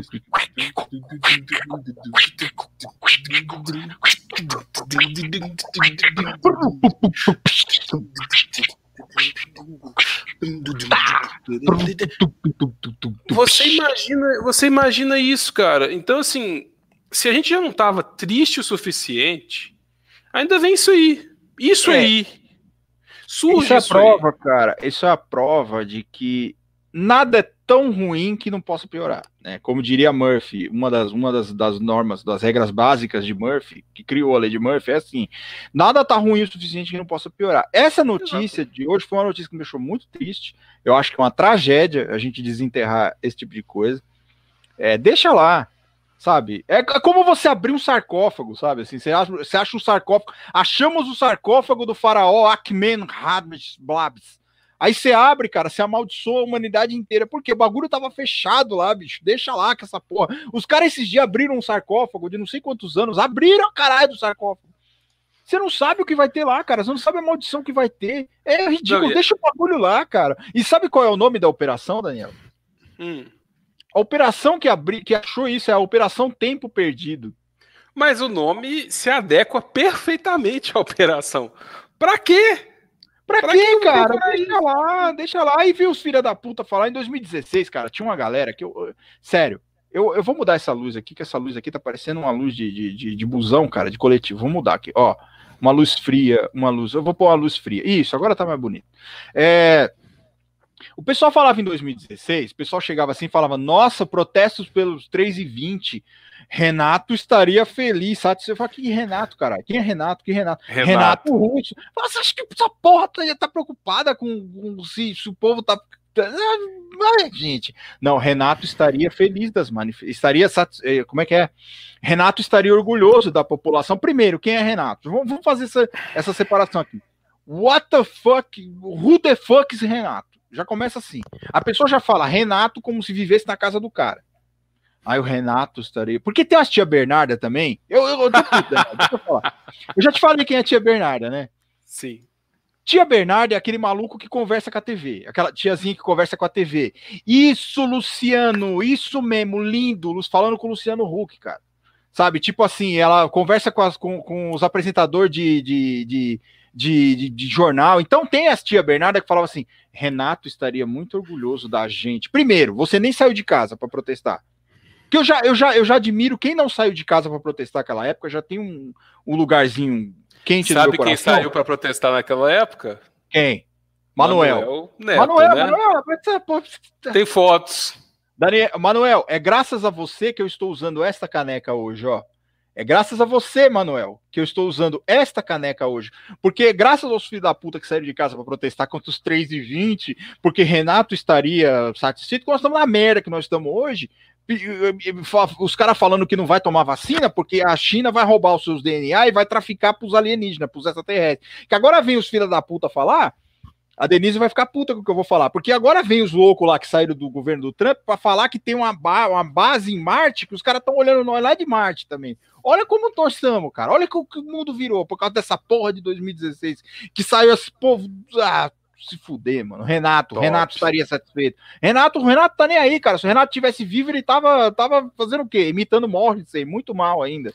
Eu Porque o Renato, Renato, o Renato assim, Renato... cara, desculpa, Daniel, desculpa, Manuel, desculpa, desculpa, Daniel, eu preciso falar, eu preciso falar. O Renato, o Renato Russo não basta o Renato Russo ser um desgraçado desgraçado, tão desgraçado, que ele ainda imita o Morrison, que é pior ainda, cara. Ele é um cara que ele falava assim: a minha dança era para ser igual a do Jim Morrison, mas como eu sou desajeitado, eu fico igual o Morrison. Quer dizer, não é, não é ruim o suficiente, não é ruim o suficiente o cara já ser o Renato Russo. Ele tem que imitar aquele desgraçado daquele Morrison, que é outro, outro que a humanidade cagou aquele cara, que é um outro desgraçado que é um outro desgraçado que não se compromete com porra nenhuma. Vive só falando, mas não sei o quê, mas não sei o quê. É outro filho da puta também. Desculpa, desculpa, Daniel. Eu, desculpa a exaltação aí, meus, meus queridos ouvintes.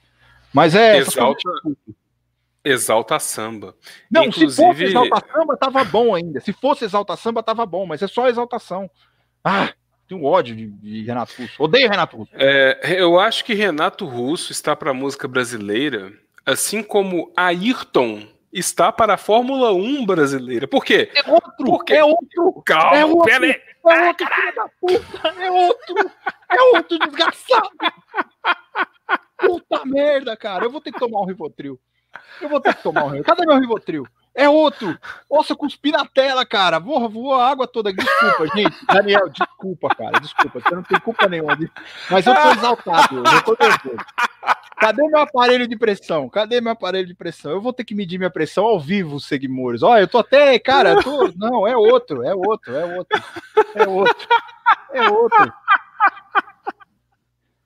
Não, não mas pegar. está mesmo, porque assim. Agora eu vou pegar meu aparelho. Isso, vai lá, vai lá, vai lá, vai lá. Porque assim, porque, porque infelizmente o público brasileiro gosta de ídolos, né? E assim, a gente não, é, o pessoal gosta de esquecer das coisas. Então assim, é, Há outros músicos que fizeram músicas muito melhores que Renato, assim como há outros, né, outros participantes da, da, da, Fórmula 1 que fizeram tão bem quanto Ayrton, só que do nada Ayrton virou o melhor de todos os tempos. E estou falando em brasileiro, se a gente fosse considerar pessoal de fora, tem gente que foi tem gente que foi muito melhor que a Ayrton, né? Tem gente, inclusive, que está na ativa hoje, que talvez não corra né, no próximo final de semana, a última corrida, que é muito além de Ayrton. E eu, uma coisa que eu acho engraçado deu é que as erro, pessoas. Deu erro, eu tô medindo a pressão, eu tô tão puto que deu erro na medição da pressão. Desculpa, Daniel, eu, desculpa. Eu, eu acho engraçado que muitas pessoas ficam falando, tipo, não, mas além de ser tricampeão, tem Instituto Ayrton Senna e tal. Cara, o que é que o Instituto Ayrton Senna faz? Para a educação no Brasil que não seja pago para o próprio instituto. Porque assim, o Instituto Ayrton Senna, ele não faz ação filantrópica, ele treina professores mediante pagamento e ele vende obras. Mas o que ele faz de graça? O que ele faz de filantropia? Não sei. Não sei. Onde é que está escrito? Não sei né? E aí o pessoal fica nessa, ah, porque melhor de todos os tempos, porque acabou depois dele, porque o povo, hoje se você botar uma tartaruga no cockpit, ela dirige o carro e ganha, porque o carro da Mercedes, não sei o quê. É aquele negócio, né, cara? Né? É igual aquele negócio. Ó, o Manuel tá falando um negócio ali Dá o close no Manuel lá. Dá o close no Manuel, vai, depois a gente volta lá, na galera. Vai, vai, chegando aí, que dá, dá o close, né? Que foi um negócio interessante que eu gostaria de semi-refutar. Inclusive, ele demorou. São 9,12, ele tinha até 9,5, então amanhã eu vou reclamar dele no Twitter. Ele diz: cena é igual Kurt Cobain, só tem esse hype porque morreu. Sim! Então.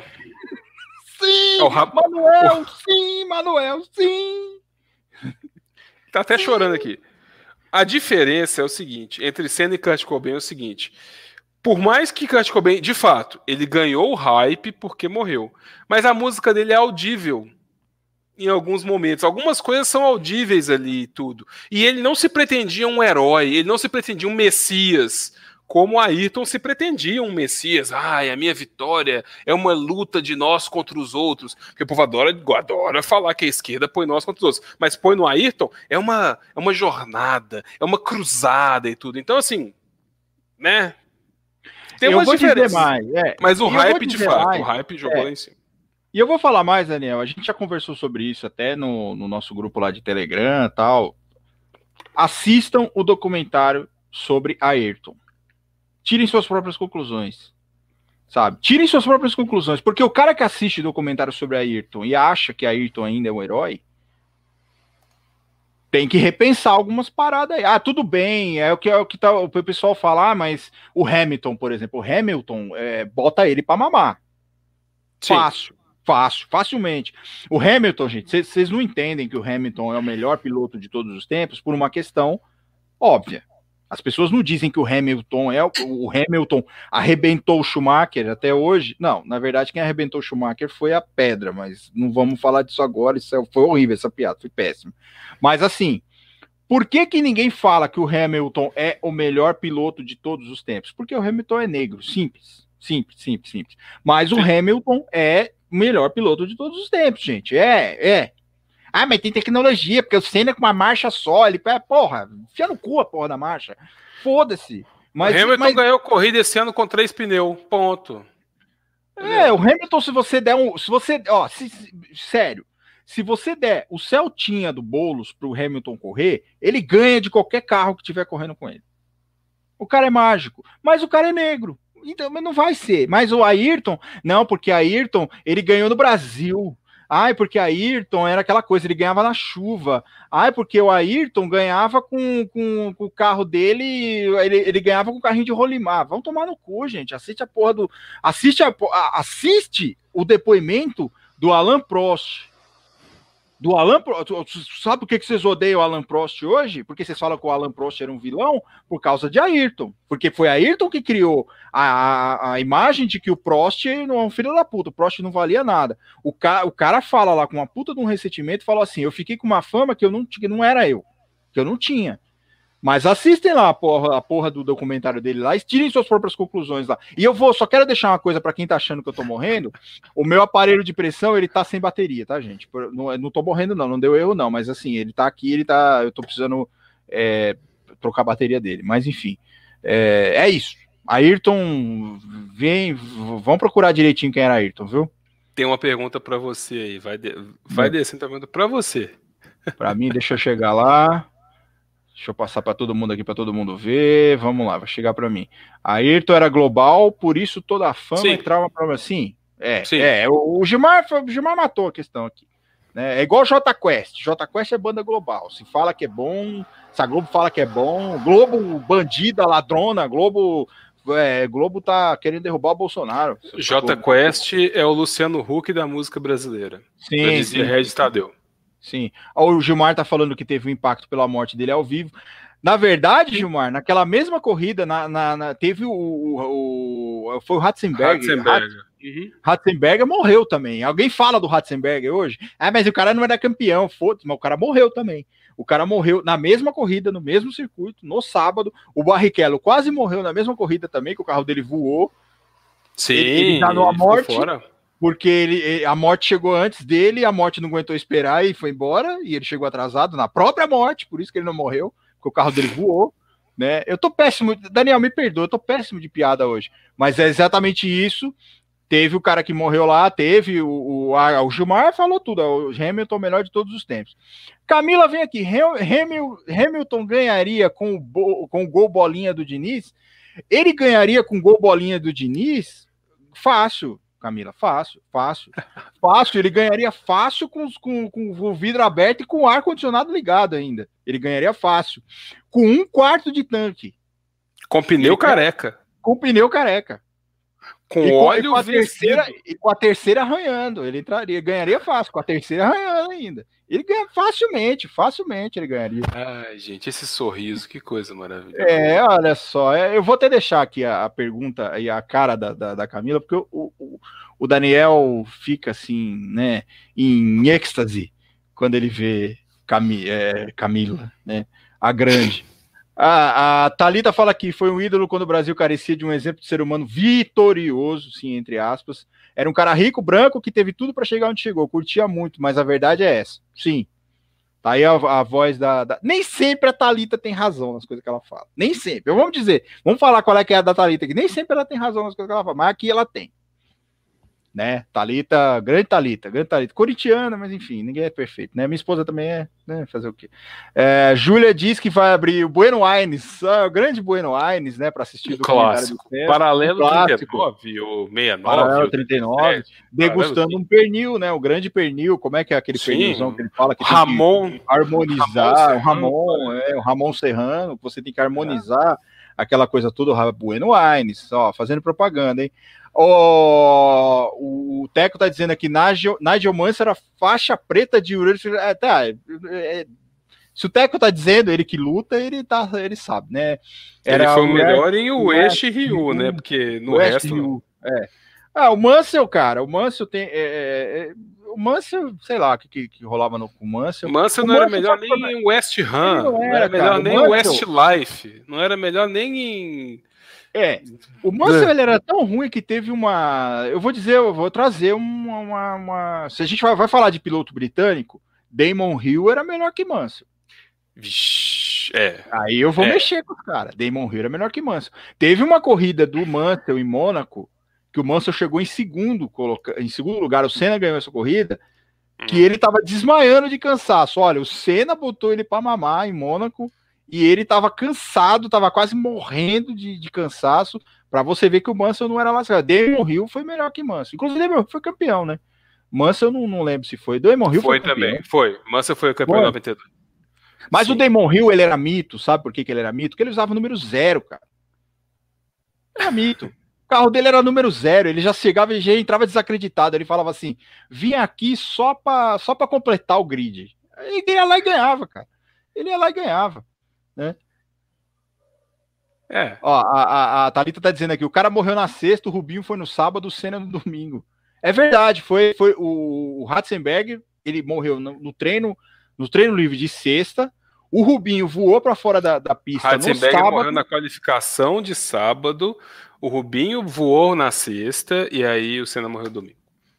Ah, tá. Então foi essa. Só uma correção, tá, pessoal? Nada, não tô aqui para calhar, não, só para corrigir. Mas de fato, o cara, o cara não era prestigiado. E inclusive, é. uma curiosidade interessante, o Ayrton levava uma bandeira da Áustria para homenagear o Ratzenberger caso morre, caso ganhasse a corrida no domingo, só que ele não ganhou, infelizmente. Ele ia fazer o, aquele desfile, né, final com o carro com a bandeira da Áustria, é. mas não deu. E já que a gente está falando, já que a gente está falando aqui de Fórmula 1, o Ayrton nunca ganharia aquele campeonato, porque a, a Williams estava numa draga ah, do caralho. Não. Ele tava, perderia uma merda que ele fácil. fez a vida dele. Perderia fácil pro Schumacher. O Schumacher estava voando naquela época. Não voando tanto quanto o Rubinho. O Rubinho estava voando mais. Mas o Schumacher, o Rubinho, depois que pregou uma peça no Massa, né? Depois, anos depois, acabou pregando uma peça no Massa, né? Mas hoje você tá impossível. Eu tô horrível, eu tô horrível, Daniel. Perdão, vamos prosseguir, vai, senão eu vou continuar. Mas aí agora a gente já entra no tema, a gente vai falar vamos sobre as. Pro tema, vamos pro tema. Né? E, e, e, Vossa Senhoria tem a preferência, né? Qual é ah, é a primeira começo? música que vocês Claro. Eu começo, cara. Eu, eu gosto, é, já que a gente falou de System of a Down, eu quero trazer uma música. Eu vou, eu vou, eu vou ter que, eu vou ter que ler, né, a letra das músicas, tal. E eu vou fazer uma interpretação. Ah, o nosso tema hoje é sobre direito, política e músicas, certo? Então eu comecei com uma música. Eu gost, gostaria de começar com uma música que é uma música que eu gosto muito e que fala. O System of a Down, ele é, ele é uma. É, ela, o é uma banda bastante política. Muita gente acha que não, muita gente fica puto, mas System of Down é tal qual, não tanto quanto Rage Against the Machine, mas System of Down é uma banda cujas letras muita gente acha que não, mas enfim. E nesse CD, no CD Toxicity, tem uma música que é muito é fantástica do ponto de vista político, que é Prison Song, que critica exatamente o sistema prisional americano. Ela fala do número de, de pessoas encarceradas nos Estados Unidos, esse encarceramento em massa que existe nos Estados Unidos, criticando exatamente a condição das prisões nos Estados Unidos, e, e, e, ele, no meio da música, no meio daquelas loucuras lá que eles falam, que eles falam assim, ele, ele traz umas, umas, umas umas estatísticas muito, muito bacana. É, fala o seguinte, cara, que cadê? Pequenos infratores por drogas enchem suas prisões. Olha, por exemplo, a gente fala dessa coisa de, de, de, de, A gente já falou isso no podcast, que às vezes as prisões, cara, elas estão colocando pessoas lá, a gente tem que, tem que pensar nessa coisa de rever essa coisa do, do, do, do de jogar as pessoas nas prisões. Às vezes as pessoas cometem pequenos delitos. É, a pessoa que foi, foi, foi, Agora mudou a questão do artigo 28 da lei de drogas, teve a desprisionalização, né? Desprisionalização do porte de entorpecentes. Mas a época que é, lá nos Estados Unidos não tem essa coisa. O cara é pego lá com uma paranga de droga e vai pra cadeia. E a música fala também disso, fala que o, número expressivo de americanos está sendo preso, é presa todo dia, esse número está só aumentando, e o sistema americano, o sistema jurídico, político, prisional americano, ganha dinheiro prendendo as, as pessoas. Por quê? Porque as prisões lá são o quê? São terceirizadas, aquela coisa de são privatizadas. Então tem uma administração da prisão. É óbvio, a pessoa vai ganhar dinheiro prendendo os outros. E essa música do Sistema Fadal, exatamente, ela fala exatamente isso. Ela, ela aborda três pontos principais. Boa parte dos americanos, principalmente os pobres, estão presos ou vão ser presos. Segundo, o número de pessoas que cometem pequenas infrações que não precisariam estar presas estão presos. Tem gente que é preso lá por causa de multa de trânsito. O cara, infração de trânsito, o cara é preso. Pequenas infrações de trânsito, o cara é preso. E o sistema prisional lucra muito com as pessoas que são mandadas para cadeia. Por isso que a gente tem essa, essa, essa, esse círculo vicioso, né? Das pessoas cometendo pequenos delitos, sendo levadas à cadeia e as leis prisionais americanas não vão diminuir a sua, a sua, o seu rigor. Por quê? Porque o cara que é preso gera uma necessidade de construção de mais presídios, gera uma necessidade dessas empresas que, que administram esses presídios ganharem mais dinheiro. Então eu acho que essa música ela é uma música, apesar dela não ser assim, né, não, e, e, o Daniel vai trazer músicas nacionais, eu, eu, eu trouxe algumas músicas de fora, mas eu acho que ela, ela a única diferença para o nosso sistema aqui é que o nosso sistema ele não é terceirizado, é privatizado. As prisões são, são administradas pelo governo, tal. E, apesar de existir uma, um movimento aí para você privatizar essa coisa da prisão, a administração das prisões, essa questão das prisões especificamente, você jogar, porque o liberal adora falar iniciativa privada, né? O liberal adora essa, essa, essa expressão de iniciativa privada. Então há um movimento no Brasil para você jogar essa questão das prisões, a administração do sistema prisional para empresas privadas ouçam essa música do, do, do Sistema Fadal e, e, ouçam a letra, leiam a letra para vocês entenderem o quão problemático isso é. Enfim, Daniel, essa e, é a minha. E entra justamente aí a questão do plea bargain também, que trouxeram para cá, ou seja, a pessoa se declara culpada para ter uma pena menor, mas não ela continua presa do mesmo jeito, tá? Ela não seria presa por 15, 20 anos, mas pega 5, 4, 3, continua com antecedentes criminais, né?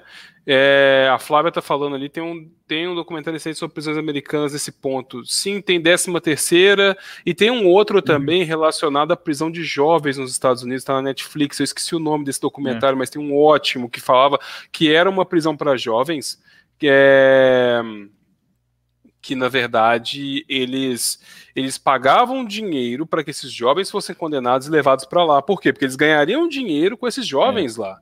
Então, assim, porque nos Estados Unidos, em alguns casos, menores de idade são julgados como adultos. E aí tinha isso também. A prisão, quando você privatiza o sistema prisional, você ganha dinheiro. E se você. E é aquele negócio.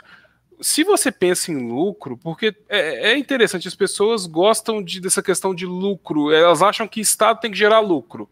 O que não é verdade. O Estado em é. si não tem que gerar lucro. Por isso que a gente chegou nesse ponto que a gente está, porque as pessoas acham, elas gostam de gestor.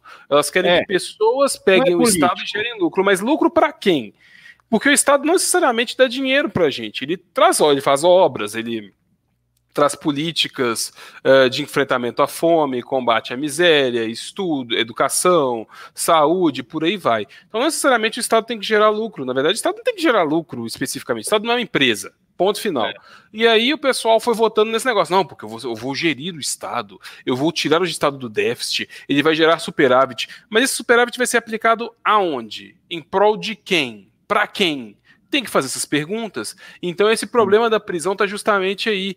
Porque se você tem uma prisão privatizada, você vai querer lotar ela de qualquer jeito, com ou sem infraestrutura, porque quanto mais presos houver lá dentro, mais lucro você vai ter. Isso é um problema é. muito sério nesse ponto. E isso que né? você está falando, tem uma parte da música especificamente que eles falam. A porcentagem dos americanos no sistema carcerário dobrou desde 1985.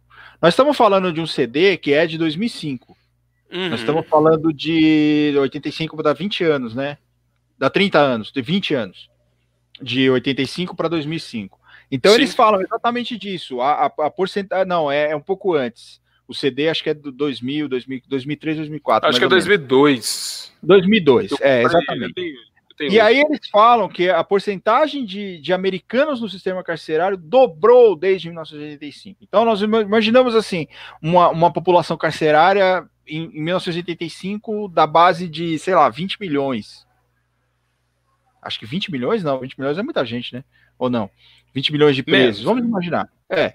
Vamos imaginar, um número imaginário. Quando esse CD foi lançado, já estava em 40. Então, assim, de 85 para quando o CD foi lançado, que é uma estatística que eles trazem aqui, dobrou. Exatamente por isso que o Daniel está falando, porque, porque por causa dessa Lá, como você tem essa coisa de, de, de, de gerar renda, de gerar lucro, é óbvio que você tem que justificar por que você está tendo aquele lucro, por que você está construindo prisão. E o, da, e o Manuel fala um negócio muito interessante aqui, que é assim, o juiz americano ele é eleito. Ele não é igual aqui no Brasil, que é submetido a concurso público, provas e títulos, aquela merda toda que a gente está acostumado. Então, é, é comum o cara chegar perto das eleições também, ele manda aprender. E, e, e o, problema, o grande problema do, do, do servidor, do, do juiz e do promotor lá nos Estados Unidos serem eleitos, que querem fazer isso aqui no Brasil, é exatamente isso. Quando você elege um cara, você pode simplesmente financiar, financiar a campanha desse cara para que esse cara é, é, defenda seus interesses quando ele for eleito. Nós estamos falando isso aqui no Brasil, por exemplo, de um deputado, de um senador, de um presidente, de um vereador, de um. Enfim. Você vai lá e financia a campanha desse cara. Esse cara vai fazer o quê? Se você, por exemplo, a Taurus, a Taurus financia a campanha de um cara, esse cara vai defender o quê? Vai ser da bancada da bala. Qual é o problema? Qual é o grande problema da gente eleger, eleger um juiz, principalmente no Brasil? Esse cara vai defender o interesse de quem elegeu ele. Ele não vai defender o interesse da população. Ele não vai Sim. de repente, ele não vai de repente defender, ele não vai defender que eu digo assim, ele não vai observar, vamos dizer assim, o interesse da população pobre. Ele vai observar o interesse daqueles empresários que elegeram ele. Se hoje isso já é assim, sem o cara ser eleito, você imagina se você eleger um cara para o STF, por exemplo, como querem falar, ah, o, o, cara tem que ser eleito, tem que passar. Gente, não dá certo. Não dá certo nos Estados Unidos, não dá certo no Brasil e não dá certo em lugar nenhum. Eu, eu, sou, eu sou um dos caras que acho que juiz não tem que ser eleito, não. Nem juiz, nem promotor, nem nada. Mas é por esses, por esses motivos, né? Sim. É, não tem jeito. É, a primeira música que eu escolhi foi Construção do Chico Buarque. E por quê? Não porque ela fala especificamente de direito, mas ela usa justamente um dia de um trabalhador na construção civil e mostra a alienação do trabalhador como uma máquina. Ele perde as características humanas. Ele é mais uma engrenagem naquela máquina de gerar lucro. E ele, quando se fala que ele morre na contramão atrapalhando o tráfego, você mostra que o, o viés da música não está na morte da pessoa, não está na morte do ser humano, está no é. atrapalhar o tráfego, para atrapalhar o sábado. Então, assim, é o que a gente tem muito hoje, principalmente quando se fala na questão da, das reformas trabalhistas, os direitos trabalhistas, porque temos que ter menos direitos para ter mais dinheiro, mais empregos Exato. e tal. Mas isso é conversa fiada, porque toda vez que se tiram direitos no Brasil, ah, ah, esse, esse, assim, é, é, uma balela, é uma conversa. Vamos reformar a CLT. A CLT carecia de reforma, tá, gente? Ela é na década de 30, 40 do Brasil, ela carecia de reforma. Mas não tinha que tirar direitos dos trabalhadores, você tinha que aperfeiçoar o direito dos trabalhadores. Você teria que trazer novas formas de garantias desses direitos. Você poderia trazer até formas alternativas. Mas, na verdade, a ideia é sempre a mesma. O trabalhador no Brasil, o peão, como a gente fala no Brasil, né? não, não necessariamente o trabalhador o trabalhador intelectual, o trabalhador de que também sofre bastante, tá?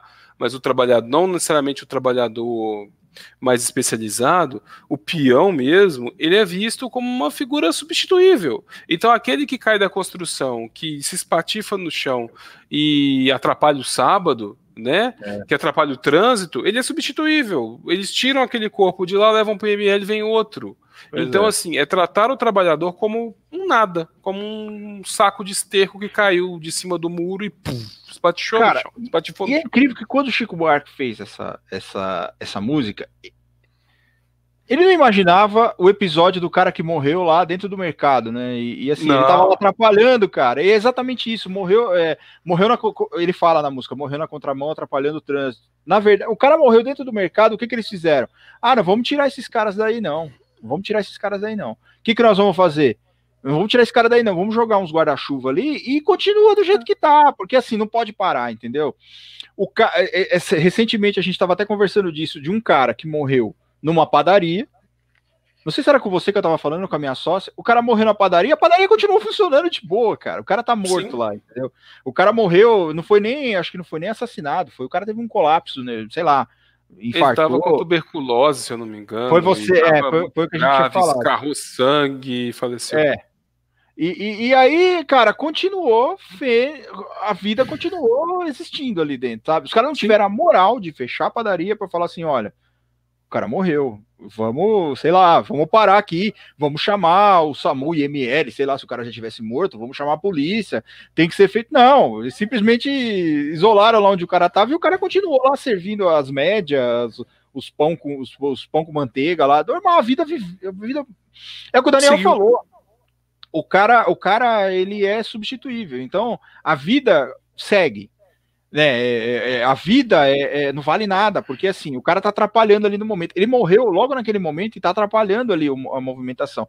O Chico, o Chico, e o Chico ele tem músicas fantásticas. É, quando ele fala mesmo, cálice, afasta de mim esse cálice, um jogo de palavra louco, né? Que tava falando, na verdade, da mordaça da ditadura. Ele não tava falando de cálice, um cálice de, de de, não, ele estava falando de cálice, né? Do, do verbo calar, né? Do, que, que, afasta de mim esse cálice. Que ele estava uhum. falando exatamente da censura da ditadura.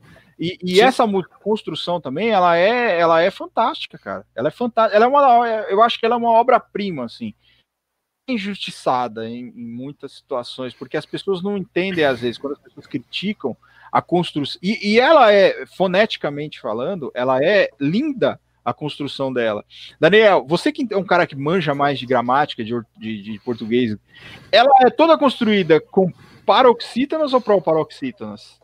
Ai, nossa, mas eu acho que ela... atrapalhando o trânsito, como se fosse música. Sim, é, é, o é, final é da frase tem proparoxítonas, né? Atrapalhando a música, é. trânsito, atrapalhando o é. sábado. Então, assim, a forma de construção dela é, dessa maneira. É linda, mesmo. cara, é linda. Só há uma, uma música que se compara a essa construção linda, que é Robocop Gay, que também é construída com proparoxítonas que é o tanto quanto másculo, com M maiúsculo, vejam só os meus músculos, que com amor que eu tive. Então, a, o, não, gente, não é o é óbvio que o cara que construiu essa música não é gênio como Chico Buarque era para construir, e é uma música que ela tá muito além da, do, do tempo dela. Ela foi construída no momento, é óbvio, ela foi feita no momento de ditadura, mas quem diria, é como eu disse antes, quem diria que essa música ia enxergar 2020 com trabalhadores morrendo, o cara trabalhando às vezes de estafa no, no trabalho e a coisa continua funcionando assim.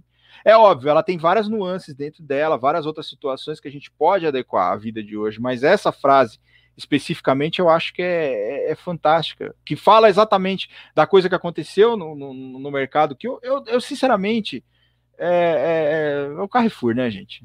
Eu não ia falar o nome, mas eu acho que a gente tem que falar o nome do mercado que, onde isso aconteceu, né?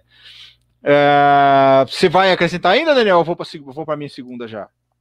Não, e você falou muito bem a questão do mercado, tinha que falar aí, e ela é cabível para 2020, porque o que a gente vê é um sucateamento das relações de emprego, de trabalho.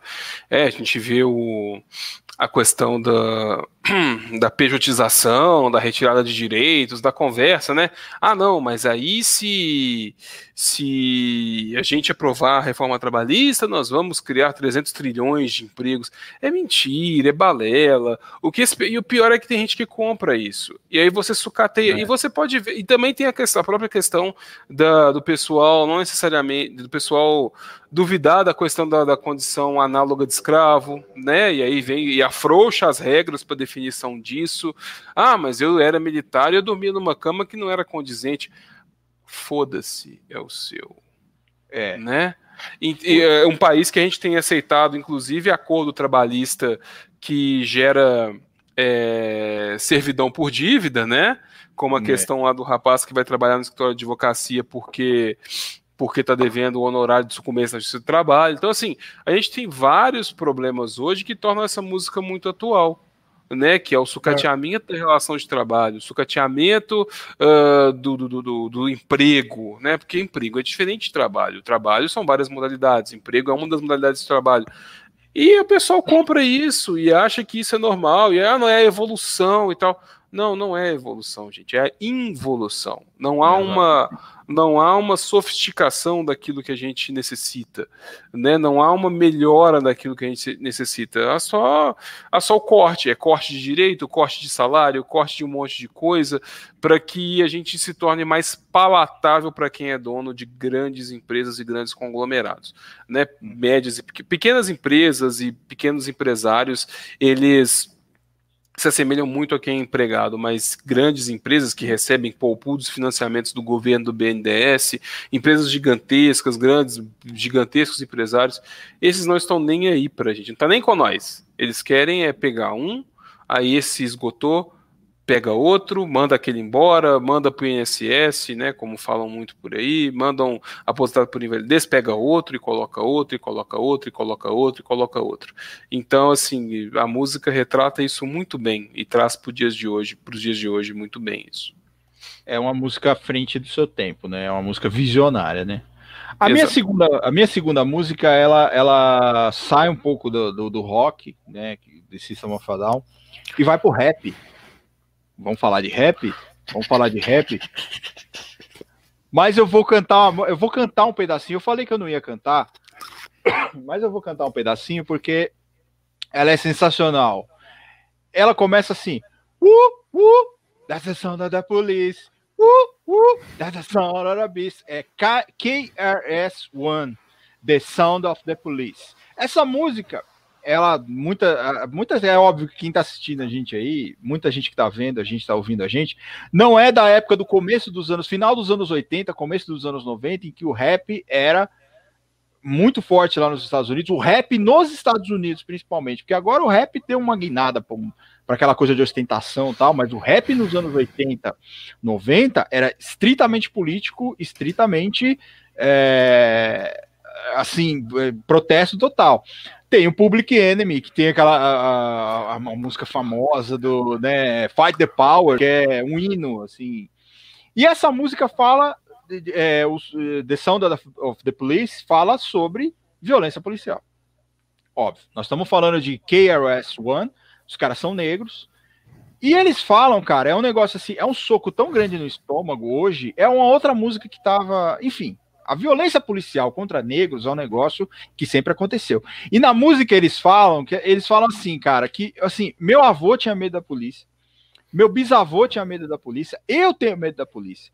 E quando não era a polícia, o que, que meus antepassados sofriam, cara? Sofriam na mão dos capatazes nos campos de algodão, sofriam Sim. na mão dos capatazes, de escravos que batiam. Então, assim, o policial hoje em dia, ele se compara, na, na, época que a música foi feita, e hoje não muda muito, né? Ele se compararia ao quê? Ele se compararia ao capataz, cara, antigo, que ficava agredindo Sim. o cara que o cara tá trabalhando. O policial, ele nada mais é, né? E, e, e é interessante, e nós conversamos ontem, eu e o Daniel, sobre um episódio que a Grande Aru indicou pra gente, a gente fala sobre desmilitarização da polícia. Nós vamos falar disso em breve. E a gente tem que falar sobre isso. Então, o policial hoje em dia, ele se compara a um capataz, como o capataz era antigamente como o capataz fazia com os escravos. Então, essa música fala exatamente disso, de gerações que vêm sofrendo medo da, da, violência policial, que sofrem, que têm medo da violência policial. E como a gente falou no nosso último podcast sobre privilégio, é difícil para um branco entender o que é ter medo da polícia, né? Porque nós, brancos, nós somos, na nossa construção é, pessoal, a gente não, a gente não é. A gente não tem medo da polícia. A gente não é feito para ter medo da polícia. Por quê? Por, porque na cabeça do branco, eu não tô fazendo nada de errado. A polícia vai me parar por quê? Mas o negro não, cara. O negro ele nasce com medo da polícia. E exatamente, a música fala, ela fala de uma. Daniel, eu sou péssimo em português, eu vou pedir para você me, me, me, ajudar.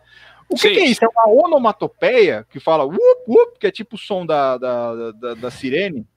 É Sim. É uma onomatopeia, né? É olha que eu tô bem. Então, o whoop, whoop é, na verdade, o, o que ele fala, é o som da polícia. É o som da besta. Né, é o som fala, do é, estroboled. É, o estroboled. Então, eles, eles falam exatamente sobre isso.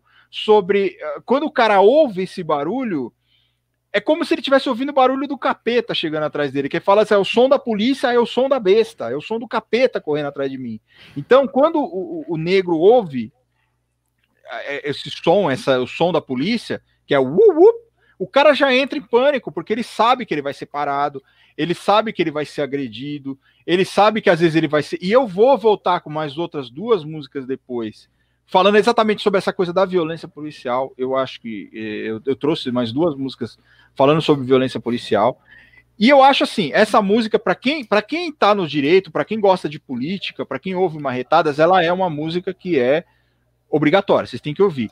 Quem tá falando do Run DMC aqui, ah, quem, quem, o, o, Gabriel tá falando de, da música tocou no Brooklyn Nine-Nine, tocou.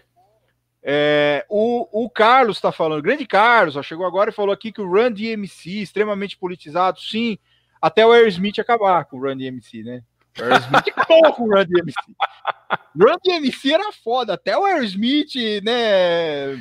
Walking way, Out this way, out this way. Mas o bom. Não, mas se o Run DMC acabou ali, o NWA continuou, né? É. Então tá tudo bem. Então, é, eu, eu acho assim, o rap, cara, no Brasil, o, Bra o rap no Brasil hoje, nos Estados Unidos. Isso tem que ser dito. O rap brasileiro é muito mais politizado do que o rap americano atual o rap americano atual, ele caminhou para uma coisa mais assim. Eu, eu, sei que você vai. Eu já vou te, vou te deixar teu cabelo cair. Mas o rap brasileiro hoje eu acho que é muito mais, mais politizado do que o rap americano. Porque claro. o rap americano nos anos 80, 90 era muito mais politizado. Aquele filme, cara, o filme do Spike Lee, faça a coisa certa, vocês têm que assistir. Têm, é sensacional aquele filme. É, é, é, é, também é um filme obrigatório. Eu acho, Daniel, que a gente poderia fazer um podcast depois só sobre filmes, assim, já que a gente tá falando de claro. música. A gente faz sobre filmes. Mas eu acho que o rap, na época de 80, 90, ele era muito mais politizado nos Estados Unidos. É óbvio, a gente tinha o embrião do rap crescendo aqui no Brasil, começando aqui no Brasil, na época dos anos 90, com Racionais, cara. O Racionais veio e arrebentou, uh, falando sobre a vida de um cara que mora na favela sendo massacrado pela polícia, sendo massacrado pelo Estado todo santo dia, mas veio com aquela influência do rap americano, do Run DMC, veio com a do Public Enemy, até é, o KRS One. Até o próprio funk carioca no início tinha um pouco dessa crítica do rap americano quando falava Sim. que era só mais um Silva que a estrela não brilha, uhum. que ele era funkeiro, mas era pai de família, e aí conta a história Sim. do cara, e o cara morreu no enfrentamento com a polícia, uma bala perdida. Então, assim, tem muito disso. E aí eu vou até fazer uma inversão de pauta aqui, porque eu ia falar de uma música e meu, meu monitor aqui desligou. Mas eu vou mudar. Na verdade, eu tô falando de um rap, entre aspas, também, mas é uma música do Gilberto Gil com o Caetano Veloso, Haiti.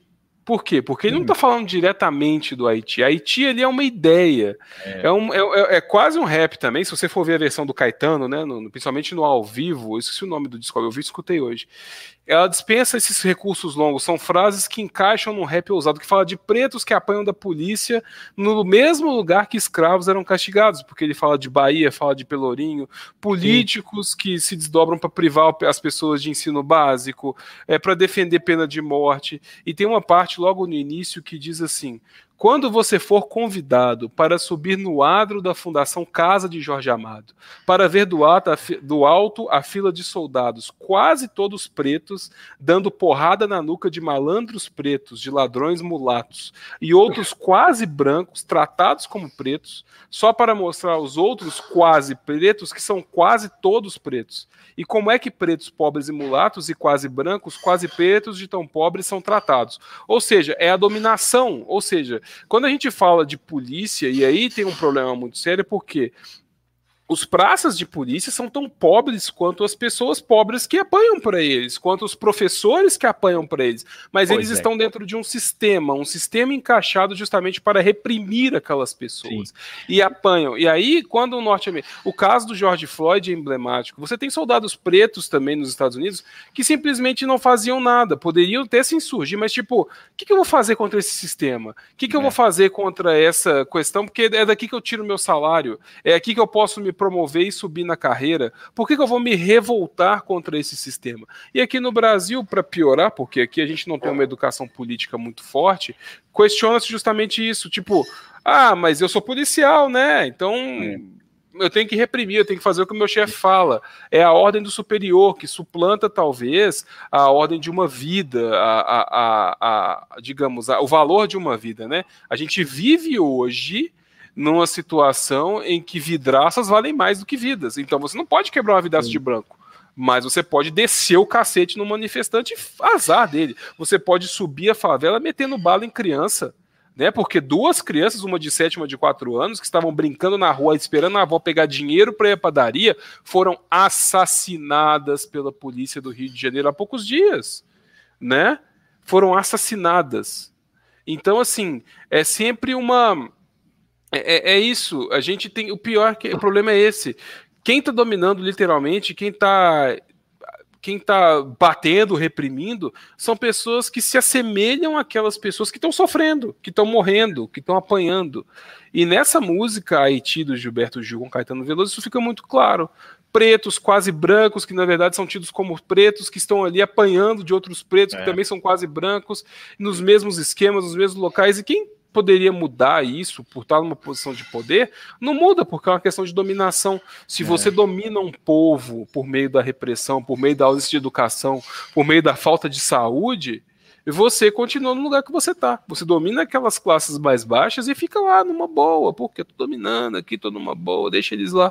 Então essas músicas dizem muito isso. Né? E isso, isso que você está falando, tem uma passagem numa música do Racionais, Diário de um Detento, que fala assim: na muralha em pé, mais um cidadão José, servindo o Estado, um PM bom, passa fome metida a Charles Bronson. É exatamente isso, cara. O cara tá oprimindo ali, ele, ele é tão. Ele é tão é, pobre, tão fudido quanto o cara que tá lá, por um problema, por, por, por, um conflito com a lei, tá lá dentro, mas não, ele se acha no sentido de no, no direito de oprimir o cara ali. Ele é tão uhum. ele vai sair dali, ele vai atravessar a cidade, às vezes ele tá numa muralha de uma prisão, ele vai atravessar a cidade, vai para uma comunidade também, morar numa comunidade que geralmente ele mora numa comunidade ganhando, porque o Estado paga muito mal para policial também.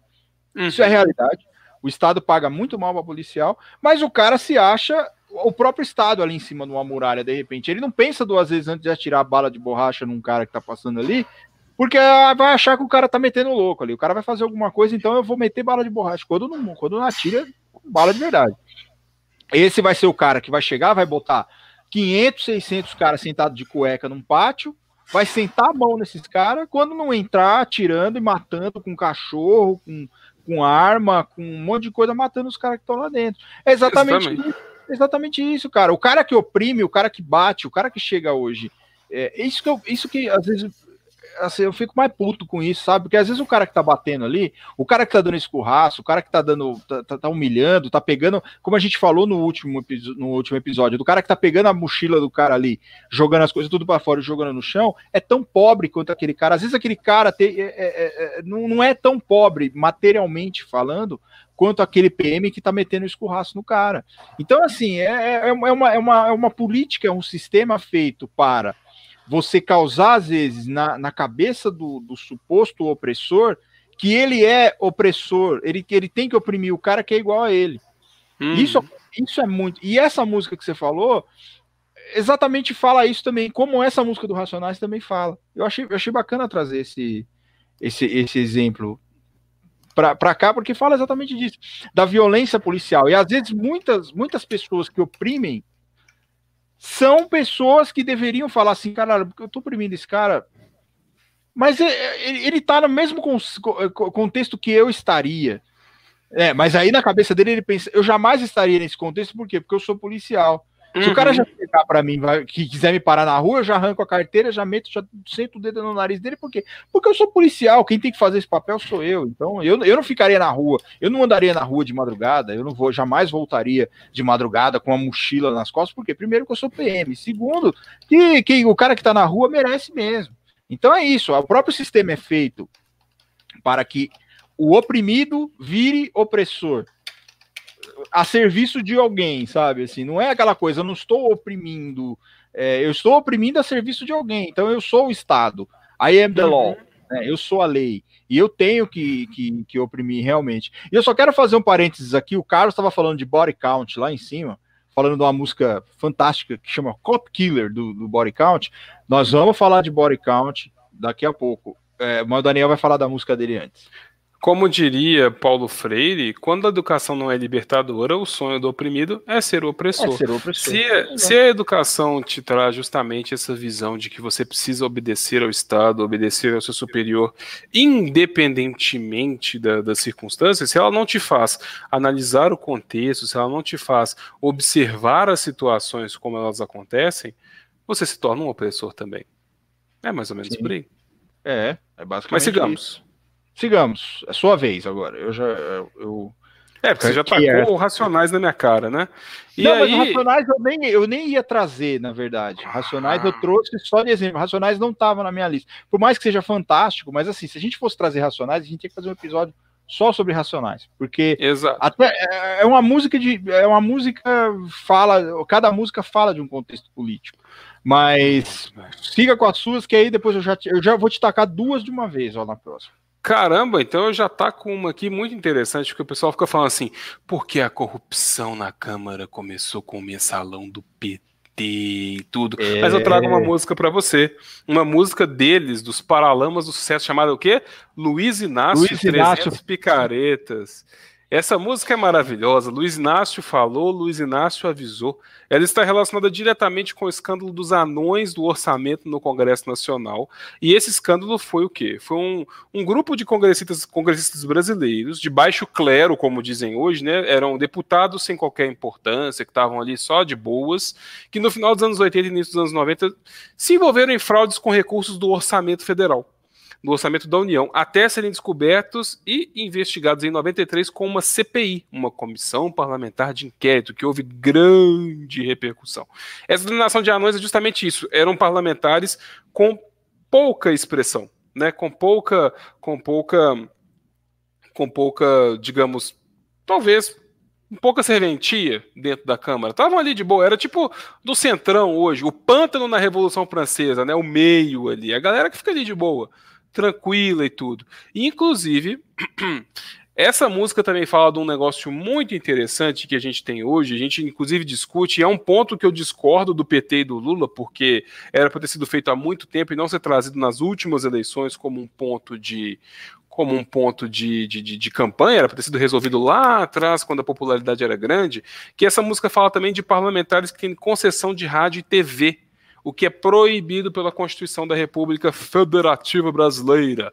Pois Senadores, é. deputados não podem ter concessão de dever. Então a gente tem que falar em, em que? Democratização de meios de mídia, regulamentação de mídia, você pegar essas pessoas que têm essas concessões e tirar Sim. delas essas concessões, porque isso causa muita manipulação, como a gente vê hoje com pós-verdades na imprensa. Uma pós-verdade muito interessante que eu vi esses dias, que eu estava ali, né, navegando nos mares do Twitter, e aí eu vi o Correio Brasiliense, que eu considero como uma publicação ainda de respeito, que dizia o seguinte: presidente crava a ineficácia das crava, máscaras.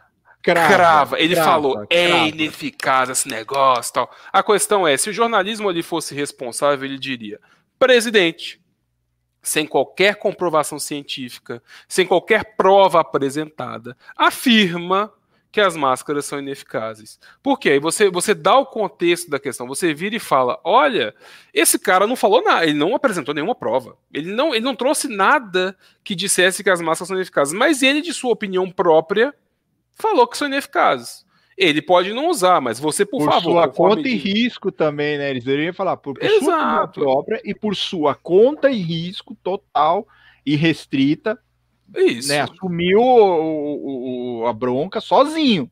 Exatamente. Né? Mas não, a gente tem um jornalismo declaratório. A gente tem uma Sim. questão assim, tipo, ah, o cara falou aí, de boas, tranquilos. E aí, enquanto esse jornalismo declaratório continua assim, as pessoas vão comprar. Por quê? Porque o ser humano brasileiro médio, ele não vai ler, ele não lê, ele não lê a matéria. Porque na matéria ele, o presidente falava que ele diria que um dia a ciência ia provar a ineficácia das máscaras. Mas a pessoa, o ser humano médio, ele não lê a matéria, ele lê a chamada e fala: Olha lá, o brother falou que não vale é. nada, então eu não vou usar. Então, é, esse ponto, ele é assim, o nosso jornalismo não pode ser acrítico dessa maneira, meramente declaratório. Hoje mesmo eu vi na banca lá a capa da Isto É, os extremos derretem, uma foto do Lula, e o PT e o Lula, e uma foto do atual presidente da República, porque eu não vou falar Sim, o nome dele. É ridículo. É uma, é uma capa é ridícula, é porque eles, eles não são extremos, eles não estão em espectros políticos extremamente diferentes. Digamos, um está aqui na extrema direita, essa é a minha direita nesse momento, o outro está aqui na centro-esquerda, ele não está na extrema esquerda. Então, assim, eles não são extremos que derretem, é uma balela, é uma falácia, é uma coisa meramente declarativa e que essas, essas empresas de jornalismo precisam se responsabilizar por esse jornalismo irresponsável. Basta Sim. lembrar daquele editorial, uma escolha difícil. Como que uma escolha é difícil se um deles privilegia educação e, e ciclovias e o outro privilegia matar, queria que a ditadura matasse 30 mil e hoje matou 180 mil quase? É. Não são escolhas difíceis, não é uma escolha difícil. Difícil, na verdade, é você escolher entre um misto quente com peito de peru e um misto quente com presunto. Isso é difícil. Sem tipo, maionese, nossa, né? Sim, esse ah, eu não quero maionese, eu não é gosto de maionese, eu não, gosto de é, né? é, eu não quero pirê de batata no cachorro quente, mas eu quero. Ah, mas eu vou pôr cebolinha por cima desse aqui. Ah, mas o meu eu vou pôr linguiça calabresa ao invés da salsicha. Escolhas difíceis acontecem porque o lanche é muito gostoso. Mas não é uma escolha difícil entre uma pessoa que gostaria que um regime matasse os outros e uma pessoa é. que gostaria que todo mundo tivesse educação de qualidade e fosse um dos entusiastas e fundadores do Enem pelo amor de Deus. Esse é tipo de jornalismo. Não é, né, cara? É, é por isso prejudica. que. É, são, é, cara, é ridículo. É, é assim, é, a escolha muito difícil era ou é fascismo ou não é fascismo. Isso nem deveria ser escolha. Na verdade, deveria ser assim: falar, meu, não tem nem escolha. Ou é fascismo, né, genocídio, uma política, uma necropolítica, uma política higienista, uma política racista, Exato. uma política homofóbica, uma política misógina, e nós temos outra, qualquer política. Gente, sério, sério. Vocês tinham 15 malucos para escolher. 15, vocês poderiam ter escolhido o Amoedo, Sabe? Vocês poderiam ter escolhido o Meirelles, poderiam ter escolhido o Cabo da Ciolo, Marina. Vocês poderiam ter escolhido, sei lá, cara, vocês poderiam ter votado no PSDB. Não, mas escolheram o fascismo, fascismo, fascismo, fascismo, sabe? Fascismo, fascismo, fascismo. Foi o que foi escolhido. Não, é nem, não era nem uma escolha difícil, porque era fascismo. Fascismo Sim. não se escolhe, fascismo se combate, fascismo se derruba, fascismo se vence. Não, a gente não tem aquela coisa, você não tem que parar e pensar assim. Você, cara, você tem o Mussolini na sua frente e você tem o resto do mundo assim. Ó. Isso não é escolha difícil. Isso não é escolha difícil. Você tem o Mussolini, você simplesmente não escolhe o Mussolini. Exato. Você escolhe qualquer outro no mundo. Você tem o outro mundo inteiro para você escolher. Não, eu vou escolher. Ai, acho que a gente tem que mudar, a gente tem que ser radical para mudar esse país, né? Ah. ah. vamos mudar, porque ele é sincero, ele é honesto, ele comete sincericídios, mas ele, ele quer o melhor. Ele, ele, como diria a Regina, a Regina, né, do Reich, né, que o pessoal falava, não era a Regina Duarte, é a Regina do Reich, do Rast, né, como se a gente for falar do Hamstein. Ela falava assim: "Ah, ele é um, ele é tipo um paizão antigo, sabe, que fala mesmo assim: "Não, gente, não é isso. Não é, não é, não é. é. É, fascismo. Nós temos. A escolha é muito difícil, era fascismo de um lado e o resto do mundo do outro. Então não era uma escolha difícil, não era uma escolha difícil. Você batia a cara, você olhava. Ó, teve uma imagem, Daniel, só para ilustrar, para a gente já passar para as próximas questões, para a próxima Sim. música. Teve uma imagem que colocou assim os quatro principais candidatos à eleição com recortes de jornal do dia que eles venceriam. Se eles vencessem, o que eles gostariam Sim. Teria no jornal. Até o Ciro Gomes, que é uma pessoa odiosa, colocou no recorte assim, mais empregos. O Brasil amanhece com zero empregos. Zero desemprego, melhor dizendo. Mais zero emprego, que é isso? Aí é foda. Não, mas ele colocou aí, assim: aí o Brasil amanhece sem desemprego. O Haddad colocou: ah, o Brasil mais tem mais educação e mais emprego. O filho de uma gloriosa, não vou xingar a mãe dele, que seria misógino da minha parte, mas assim, o desgraçado Aquilo que está lá coloca Brasil acima de todos, Deus acima de tudo, Brasil acima de todos. Olha, olha essa ideia, cara. Olha as ideias. É uma ideia fascista total. Esse discurso é fascista. Esse discurso é nazista. O nazismo usava esse tipo de discurso. Quando o nazismo começou a acontecer lá na Alemanha, era exatamente esse discurso que eles usavam: de, pátria acima de tudo, Deus acima de todos. Isso é, é. pesquisa, não, tô, não, tô, não é a voz da minha cabeça que está dizendo. Eu vou ter que medir minha pressão de novo. Mas isso é um discurso, isso é o embrião do fascismo. Isso foi o esse discurso é o embrião do nazismo. Mas hoje ele é usado de boa. Não, é porque pátria, a gente tem que ser patriota, a gente tem que ser. O, o, nazismo começou com essa coisa patriota. O fascismo começou com essa coisa patriota. E hoje, Sim. gente, assim, vou trazer Sistema Fadal de novo. Nós vivemos, quando eles falam na BYOB, aquela música, eu tenho que dizer, nós vivemos uma, num, num governo fascista. Nós estamos enterrados no fascismo. Quem acha que não, não está prestando muita atenção, mas nós vivemos enterrados até o pescoço no fascismo. Nós passamos hoje por um momento é, histórico em que o fascismo voltou, o nazismo voltou. Né? Nós temos, nós vivemos um governo nazista, um governo que chega e fala assim, é, ai, é, não vou, não vou, eu vou, não vou discutir esse negócio de vacina com os governadores. Cara, eu não sou eleitor do Dória eu não votei no Dória. Eu tenho todos os motivos do mundo para odiar o Dória. Todos, todos, todos. Mas a gente tem que, a gente tem que, assim como o Calil em Belo Horizonte agora também está fazendo isso. O Calil tem todos os problemas do mundo. A gente sabe disso. O governador do Rio Grande do Sul tem todos os problemas do mundo. A gente sabe disso eles estão peitando o governo federal, dizendo: vou trazer a vacina sim para cá. Quer dizer, fazendo algo que o governo federal, que era o responsável por fazer, não está fazendo. Né? E aí o pessoal vem falar assim: não, ele está peitando o Dória, porque o Dória está tá ultrapassando o limite, o limite que o Dória tem, está querendo ser mais que o presidente. Não, o cara está fazendo o que o presidente deveria fazer. E não está fazendo. Né? E aí eu vejo o discurso das pessoas falando assim: não vou tomar a vacina porque é a vacina do Dória. Tá, você não quer tomar? Foda-se, sabe?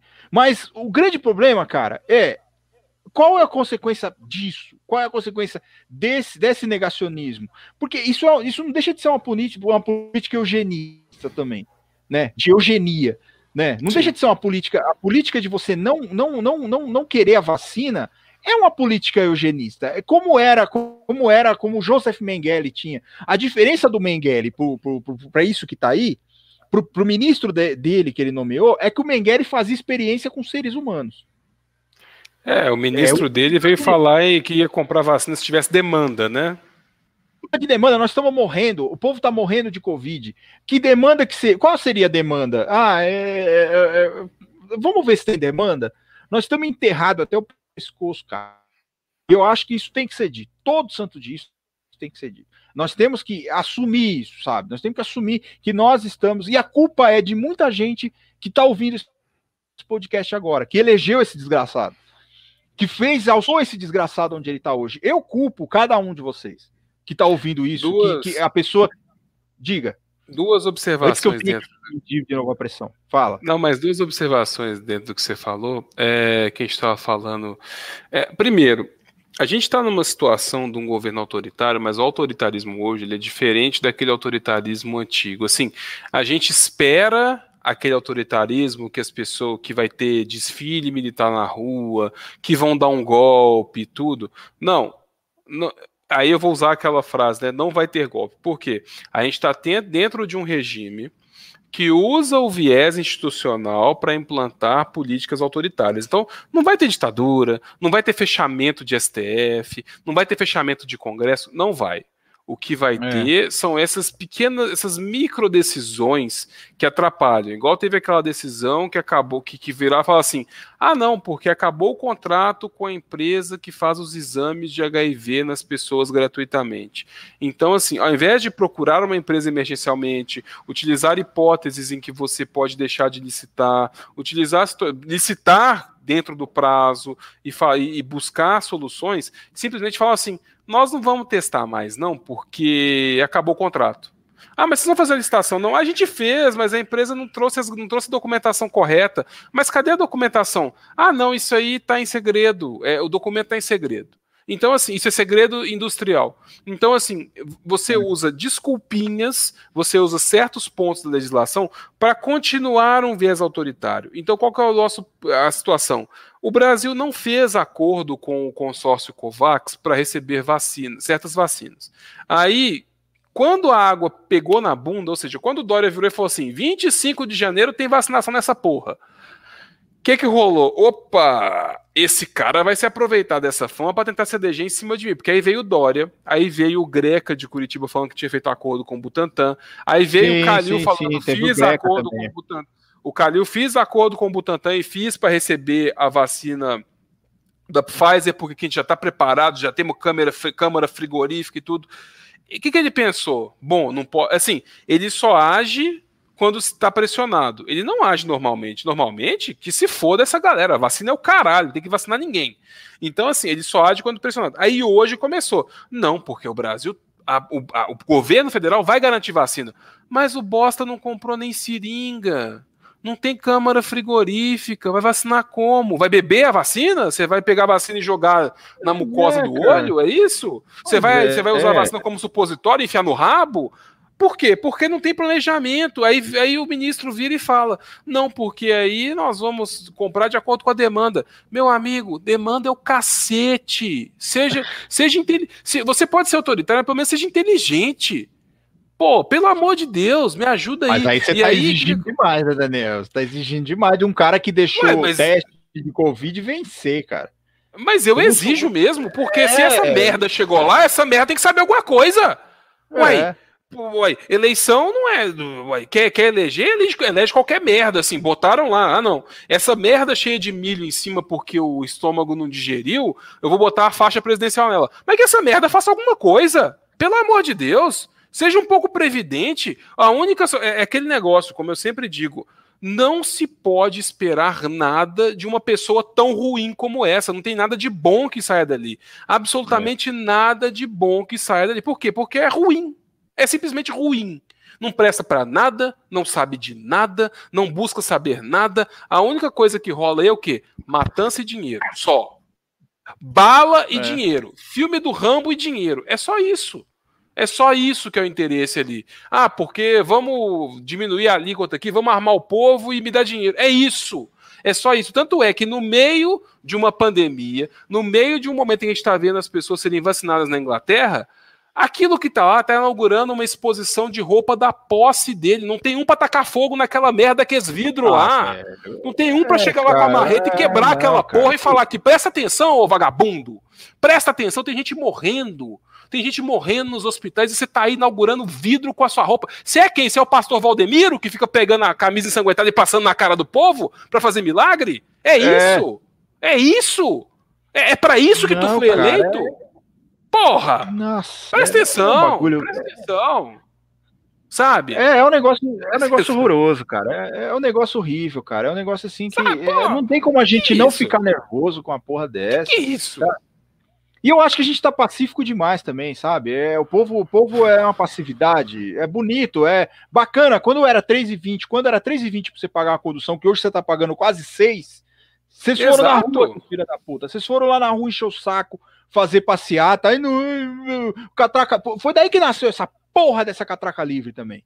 Que é outro site que eu odeio. Catraca Não. Livre e, e quebrando hoje... tabu, essas porra tudo nasceram nessa época também. Olha que desgraça 2016 que foi para nós. Olha que desgraças, hoje... é DCM, essas porra tudo nasceram. Exato. Hoje, Sabe? enquanto. É, é foda, cara. Outro, hoje, enquanto jurista pela democracia, eu fui no movimento, do, eu fui num ato do pessoal do movimento dos atingidos por barragens, porque o que a gente vê de propaganda aí é que aquela empresa lá, é, ela tá pagando indenização, ela tá recuperando, ela tá monitorando, não, ela não tá recuperando, ela está monitorando os cursos d'água. Construíram uma barragem acima de um refeitório. Utilizaram-se de maquiagem em documentos para fingir que a barragem aguentava mais dejetos. Essa barragem rompeu essa barragem rompeu-se, mais de 200 pessoas morreram, há pelo menos 11 pessoas, há 11 corpos desaparecidos, porque essas pessoas já morreram.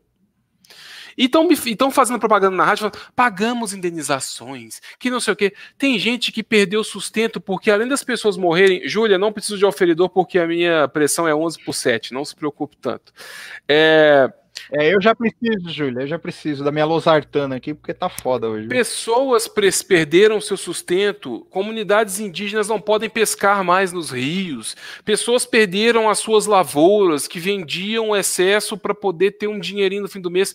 E estão monitorando o curso d'água. Que mané curso d'água, meu amigo? Tu tem que recuperar aquela porcaria toda e parar as suas atividades até que você pague cada centavo. Mas os acionistas, eles não deixam parar, porque eles precisam receber dividendos. Tem que taxar dividendo também entendeu? Tem que pegar cada centavo desses dividendos aí e recuperar veio de rio, e recuperar comunidades quilombolas, recuperar comunidades indígenas, pagar a indenização. Cara, 60 mil reais não vale uma vida, entendeu? Para uma família, entendeu? Não vale, tem que pagar pensão para o resto da vida. E falo isso para time de futebol aí que deixou é, adolescente, jovem morrer queimado porque inaugurou CT é... sem ter é, licença é. para poder, pro, com o fio desencapado e pegou fogo e morreu. E fica aí, não paga indenização, não paga pensão, não faz homenagem. E acha ruim quando torcida de outro time coloca uma faixa falando aqui preservamos vidas, tá falando de Covid ou qualquer outra coisa. Ah, não, mas estão fazendo uma provocação ao nosso time. Tu te acha muito importante, mas mata gente.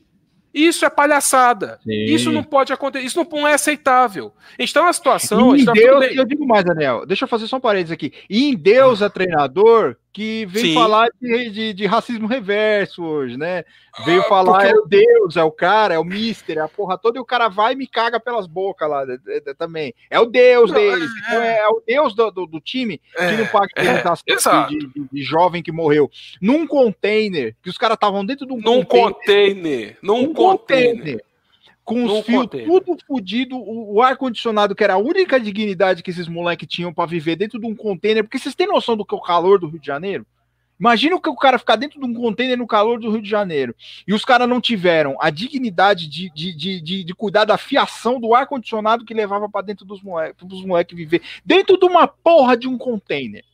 Dentro de uma porra de um container. E os caras não querem me pagar 10 mil reais para cada família que perdeu o Exato! Filho, os caras estão aí, os caras, ó, sem brincadeira, os caras tinham que ter a dignidade de chegar, o advogado tinha que ter a dignidade de chegar e falar: bicho, paga essa porra.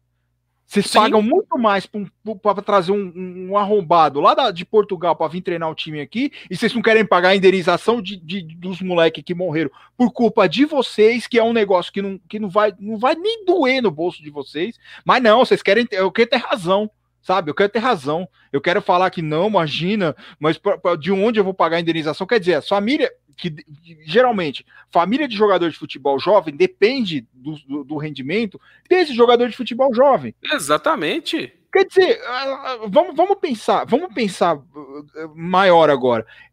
As famílias estão morrendo de fome.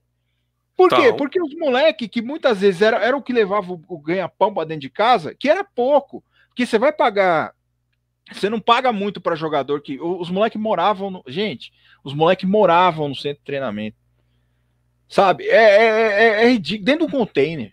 Sabe? De um Dentro time que de um se diz aí o maior, do, o maior do mundo, o maior, o campeão de não sei o quê, e campeão de Libertadores, o maior time, o time que tem a maior torcida do Brasil, não sei o quê. O que, o que me alegra muito ver é que a própria torcida do Flamengo, no Twitter principalmente, pelo menos Sim. os que me seguem, eu acho que eu tô seguindo as pessoas certas, eu sigo essas pessoas, é uma torcida que tá ab, absolutamente putaça com o time por, por causa disso, por, por causa dessa palhaçada especificamente. Então, é, eu, eu, a coisa que me, que, me, que me deixa, assim, que esquenta um pouco o coração é saber que os próprios torcedores, que têm o um mínimo de, de noção, que têm o um mínimo de consciência do que aconteceu, estão revoltados com isso. Mas é um negócio assim ridículo, cara. É um negócio absurdo. É, é, é um negócio de você chegar e sentar assim. Eu sou, sou advogado da instituição. Eu, eu chamo o presidente eu falo assim, bicho, paga. Exato. Paga, sem reclamar. Paga. Sabe? Porque assim, é, esquece, esquece as consequências colaterais, criminais, não sei o que. Você tem uma ação aqui, os caras estão cobrando X. Paga. Paga. A culpa foi sua. O que aconteceu aí é responsabilidade do, do, do clube. Eu tô falando como advogado agora, não tô falando como como um espectador, como quem gosta de futebol, inclusive, como quem, quem, quem, quem, quem luta pelos direitos humanos. Eu estou falando como advogado, eu estou falando juridicamente. Paga. Deposita. Não precisa nem depositar em juízo. Tem a dignidade de pegar a conta das pessoas e deposita na conta das pessoas. Não faz isso, não. Não deposita em juízo, não. Para ter que dar, dar, dar, dor de cabeça para levantar o vará. E o juiz, a gente sabe que o juiz senta, enfia no rabo mesmo os alvarás, para demorar mais ainda. Então, paga pega a conta das pessoas, paga, deposita, acabou, cara, acabou, acabou, acabou. Não, vocês, vocês estão jogando o nome de uma instituição que para o futebol brasileiro ela é uma das maiores, ela é importante, vocês estão jogando fora o nome do, do, até, até, sabe, cara, eu não sei nem o que dizer, eu não sei nem o que dizer. Eu vou medir minha pressão. Eu sei o que dizer. Eu vou dizer, eu sei o que dizer. Um, normal. Dois, vai lá. É. Vai lá. Racismo? Racismo? Hum, hum. Vocês estão falando. Eu acho muito estranho esse, esse negócio do racismo. Estão falando muito de racismo por aí. Muito de racismo, né? porque se, se, se, nós acá dizemos. Quando, quando um negro diz isso de um branco, não há lá essa comoção. Agora, quando nós falamos de. Eu não sei o que aconteceu lá, mas eu acho que isso virou moda. Essa coisa de discutir o racismo virou moda. Porque agora qualquer, qualquer coisa que nós, nós dizemos a um negro é racismo. De onde nós tiramos isso? Porque nós, nós tiramos os negros da África para colonizar o Brasil, porque nós fizemos um favor aos negros, eles entraram no, no, no navio porque queriam, hora pois, nós estávamos lá, estacionamos lá nossas caravelas e eles entraram nas caravelas. O que poderíamos fazer? Porque eles entraram porque queriam nas caravelas. Ora, é o último grito da moda em Paris, né? Falar de racismo. É, é um absurdo. Mas é, vamos é seguir. Moda. Vamos seguir. É, eu vou falar agora. Eu só queria falar, fazer justiça à Flávia, que está dizendo lá em cima, que uma uhum. música do Panorama de Sucesso, Capitão de Indústria, cairia muito bem naquilo que a gente estava falando. E Capitão de Indústria é uma das melhores músicas do, do, Se vocês querem ouvir uma música de rock, uma banda de rock nacional, ouçam Paralama de Sucesso é, é, uma, é uma das. É a melhor. É a melhor. Não existe. É, no Brasil não há rock nacional que não seja paralama de sucesso. E Capitão de Indústria é uma poesia. É, é, é sensacional. Busque. Flávia, muito bacana a sua, sua indicação. Foi fantástica, foi super oportuna. Eu vou falar agora. É, o Carlos está falando aqui de, de Refuse Resist, colocar tudo abaixo. É, hoje nós estamos nós estamos nessa pegada aí. Mas como o pessoal está falando de body count, eu vou falar, eu vou mandar duas de uma vez, Daniel. Quais? Vou mandar duas body count de uma vez. Body count, é, eu, quero, eu quero só explicar o que, que banda é body count. Body count é uma banda de Los Angeles, formada pelo Ice-T, que é o cara que fez. Para quem não conhece Ice-T, ele fez é, Law and Order Special Victims Unit, sei lá, ele é ator também. E ele tem uma banda desde os anos 90 que se chama Body Count. É uma banda é, formada por. Hoje não, mas era uma banda que até um tempo atrás era formada só por negros. Infelizmente, o, o guitarrista morreu é, há um tempo atrás, mas era uma Sério? banda formada. É, o, aquele que usava máscara, eu não lembro o nome dele, mas oh. ele não tinha que usava uma máscara, ele morreu de. Acho que, ele teve linfoma, uma coisa assim. Então hoje, hoje é um cubano que toca, mas é branco. Né? Ah. Ele é bem parecido comigo, inclusive. Ele é um cubano, o cara toca pra caralho também. Então eles montaram essa banda em, em, em Los Angeles, é uma banda muito famosa na época da, dos anos 90 e eu, até hoje faz sucesso. Eles têm duas músicas, inclusive eu compartilhei uma delas no Twitter, quando a gente quando a gente estava falando recentemente, como a gente fala todo dia que Black Lives Matter, a gente, tá, a gente ouve aquela coisa de não, todas as vidas importam, é, vidas negras, não é só as vidas negras que importam, todas as vidas importam. Body Count tem uma, uma música chamada No Lives Matter, onde tem, no começo dela tem um discurso do Ice-T, sensacional, que ele fala assim, cara, toda vez que a gente fala que vidas negras importam, vocês vêm e falam, todas as vidas importam. Todas as vezes que eu falo, vidas é, gays importam, vocês falam, todas as vidas importam. Quando vocês falam é, que vidas de mulheres importam, vocês, é, vocês vêm e falam que todas as vidas importam. Então vocês estão dissolvendo o que eu estou dizendo. Vocês estão trazendo a, a conversa para outra, vocês estão desviando do foco. E essa música No Lives Matter fala exatamente sobre isso toda vez que a gente vem com um discurso que um negro é massacrado, como George Floyd foi, foi massacrado, como nós tivemos o caso do, do, do, do Carrefour, onde mais um negro foi morto no Carrefour, espancado até a morte. Quando a gente tem casos de negros que são mortos, as pessoas vêm com esse papo de que, ai, mas não, mas todas as vidas importam, não é as vidas negras que importam. Essa música especificamente fala, falam assim, nós não estamos falando de todas as vidas no momento, nós estamos falando de uma vida negra que foi tirada tão, tão, tão, tão jovem, tão, tão, sabe? As duas meninas que morreram essa semana lá, quando a gente fala que vidas negras importam, as pessoas vêm com aquele papo de não, agora vem com essa porra aí de que ah, vidas policiais também importam. Vocês estão entendendo que vocês estão, vocês estão as pessoas estão desviando do que realmente importa, que é não é que todas as vidas. Existe um meme também de uma, de uma, de uma pessoa falando assim: nossa, a minha casa tá pegando fogo, eu preciso chamar os bombeiros. Aí ela vira e fala assim: não, mas e a minha casa? Todas as casas importam. É para explicar para burro, sabe? Assim, é aquela coisa para os americanos burros explicarem.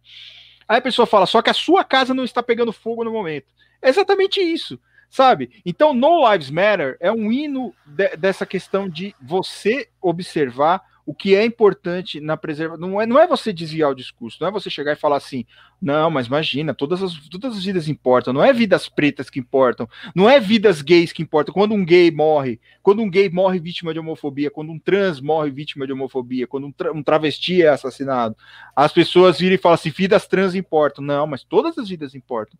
Imagina. Então, é uma forma que as pessoas têm, isso, isso é devido ao racismo estrutural também né? Que é aquela coisa, a pessoa já está condicionada a soltar essa, esse, esse, discurso nojento, falando assim: não, não, não, não. Vocês vem falando aqui, é igual aquela porra daquele discurso do, do, do, do, Morgan Freeman, que sempre soltam aquela merda. A gente tem que ter consciência humana, a gente não tem que ter consciência negra. Então, essa música do Body Count, ela é importante, ela até fala muito disso. Na mesma esteira, eu quero citar uma outra música de, de, de. E, aliás, essa música ele fala assim: quando se trata do pobre, vida nenhuma importa. É basicamente isso. When it comes to the poor, no lives matter. Ele fala. Quando, quando assim, quando a gente está falando de pobre, nenhuma vida importa. Seja negro, seja gay, seja. É pobre. Não importa. Exatamente. Não importa. E ele fala exatamente isso na, na, música. E o Body Count tem uma outra, uma outra música que chama Black Hoodie. Você já ouviu falar, Daniel, dessa música? Claro! Oh. Cara, que Black tem a Hoodie... citação daquele rap que você falou mais cedo. Tem no meio sim, dela. Sim, tem no meio dela. Black Hoodie é, o Ice-T, novamente, ele começa fazendo um discurso dizendo assim: é, vocês vêm falar de racismo, vocês vêm falar para mim de racismo, de violência policial. Eu lido com isso há 20 anos. Quando ele fala de música, né? Então vocês não tem que falar para mim de, de, racismo, tem que ensinar para mim o que é racismo. Eu sei o que é racismo. E aí ele fala dessa música de Black Hoodie. Hoodie em inglês é uma blusa de moletom que você usa com capuz, você joga o capuz para sempre, para cima, né? Então quando você fala de hoodie, você fala, eu estou usando um, um, um, um, capuz. E aí, essa música, Black Hoodie, fala de meninos que estavam na rua conversando com um capuz e foram assassinados pela polícia pelo simples fato de estarem usando um capuz, uma blusa de capuz. E aí entra naquela. E aí eu, eu gostaria de lembrar daquela sentença daquela juíza. É, não sei se posso chamar de juíza, mas enfim, daquela pessoa que, numa sentença criminal lá no Paraná, ela disse que a cor da pessoa diz muito sobre a criminalidade. Então, o simples fato da pessoa ser preta ou parda, isso já diz que ela está inserida num grupo tendente a praticar crimes. Essa música fala exatamente ele questionando a polícia, que a polícia chegou atirando no cara, falou: o cara não estava armado, o cara não estava fazendo nada de errado, eles atiraram pelas costas deram vários tiros nele e ele questionando a polícia, ele fala: "Meu, você acabou de matar meu amigo, cara. Ele tava, ele tava parado aqui na rua, ele não tava fazendo nada só por causa da, da, do, do capuz que ele tava usando, só por causa da roupa que ele tava usando. Então, hoje, lembrando do nosso último episódio falando sobre privilégio, o branco pode usar capuz na rua. Se o branco usar uma blusa de capuz na rua, não, olha, ele é estilo, entendeu? Ele vai parar na, na capa da. Ele é kawaii. Ele é garoto kawaii, kawaii sabe? Ele é surfistinha. Não, é, é, ele é, não, ele é estiloso, ele é, sabe? Não, imagina, ele é o cara do, do da praia. Nossa, ele, ele deve ser músico, ele deve ser DJ, ele deve ser a Loki. Se você, é, é a Loki, ele é o rei da mixagem, ele faz, ele faz rave, ele tá vindo da rave, olha lá, ó. É faz rave, é. Se você coloca um negro de capuz no mesmo, no mesmo contexto, tá vendendo droga. Ou ele tá praticando crimes. Ali ele está, ele está dado a criminalidade. Não, o branco Sim. não, cara. Eu hoje eu posso sair de capuz na rua que vão falar assim: ah lá, ó, é, deve ser produtor musical.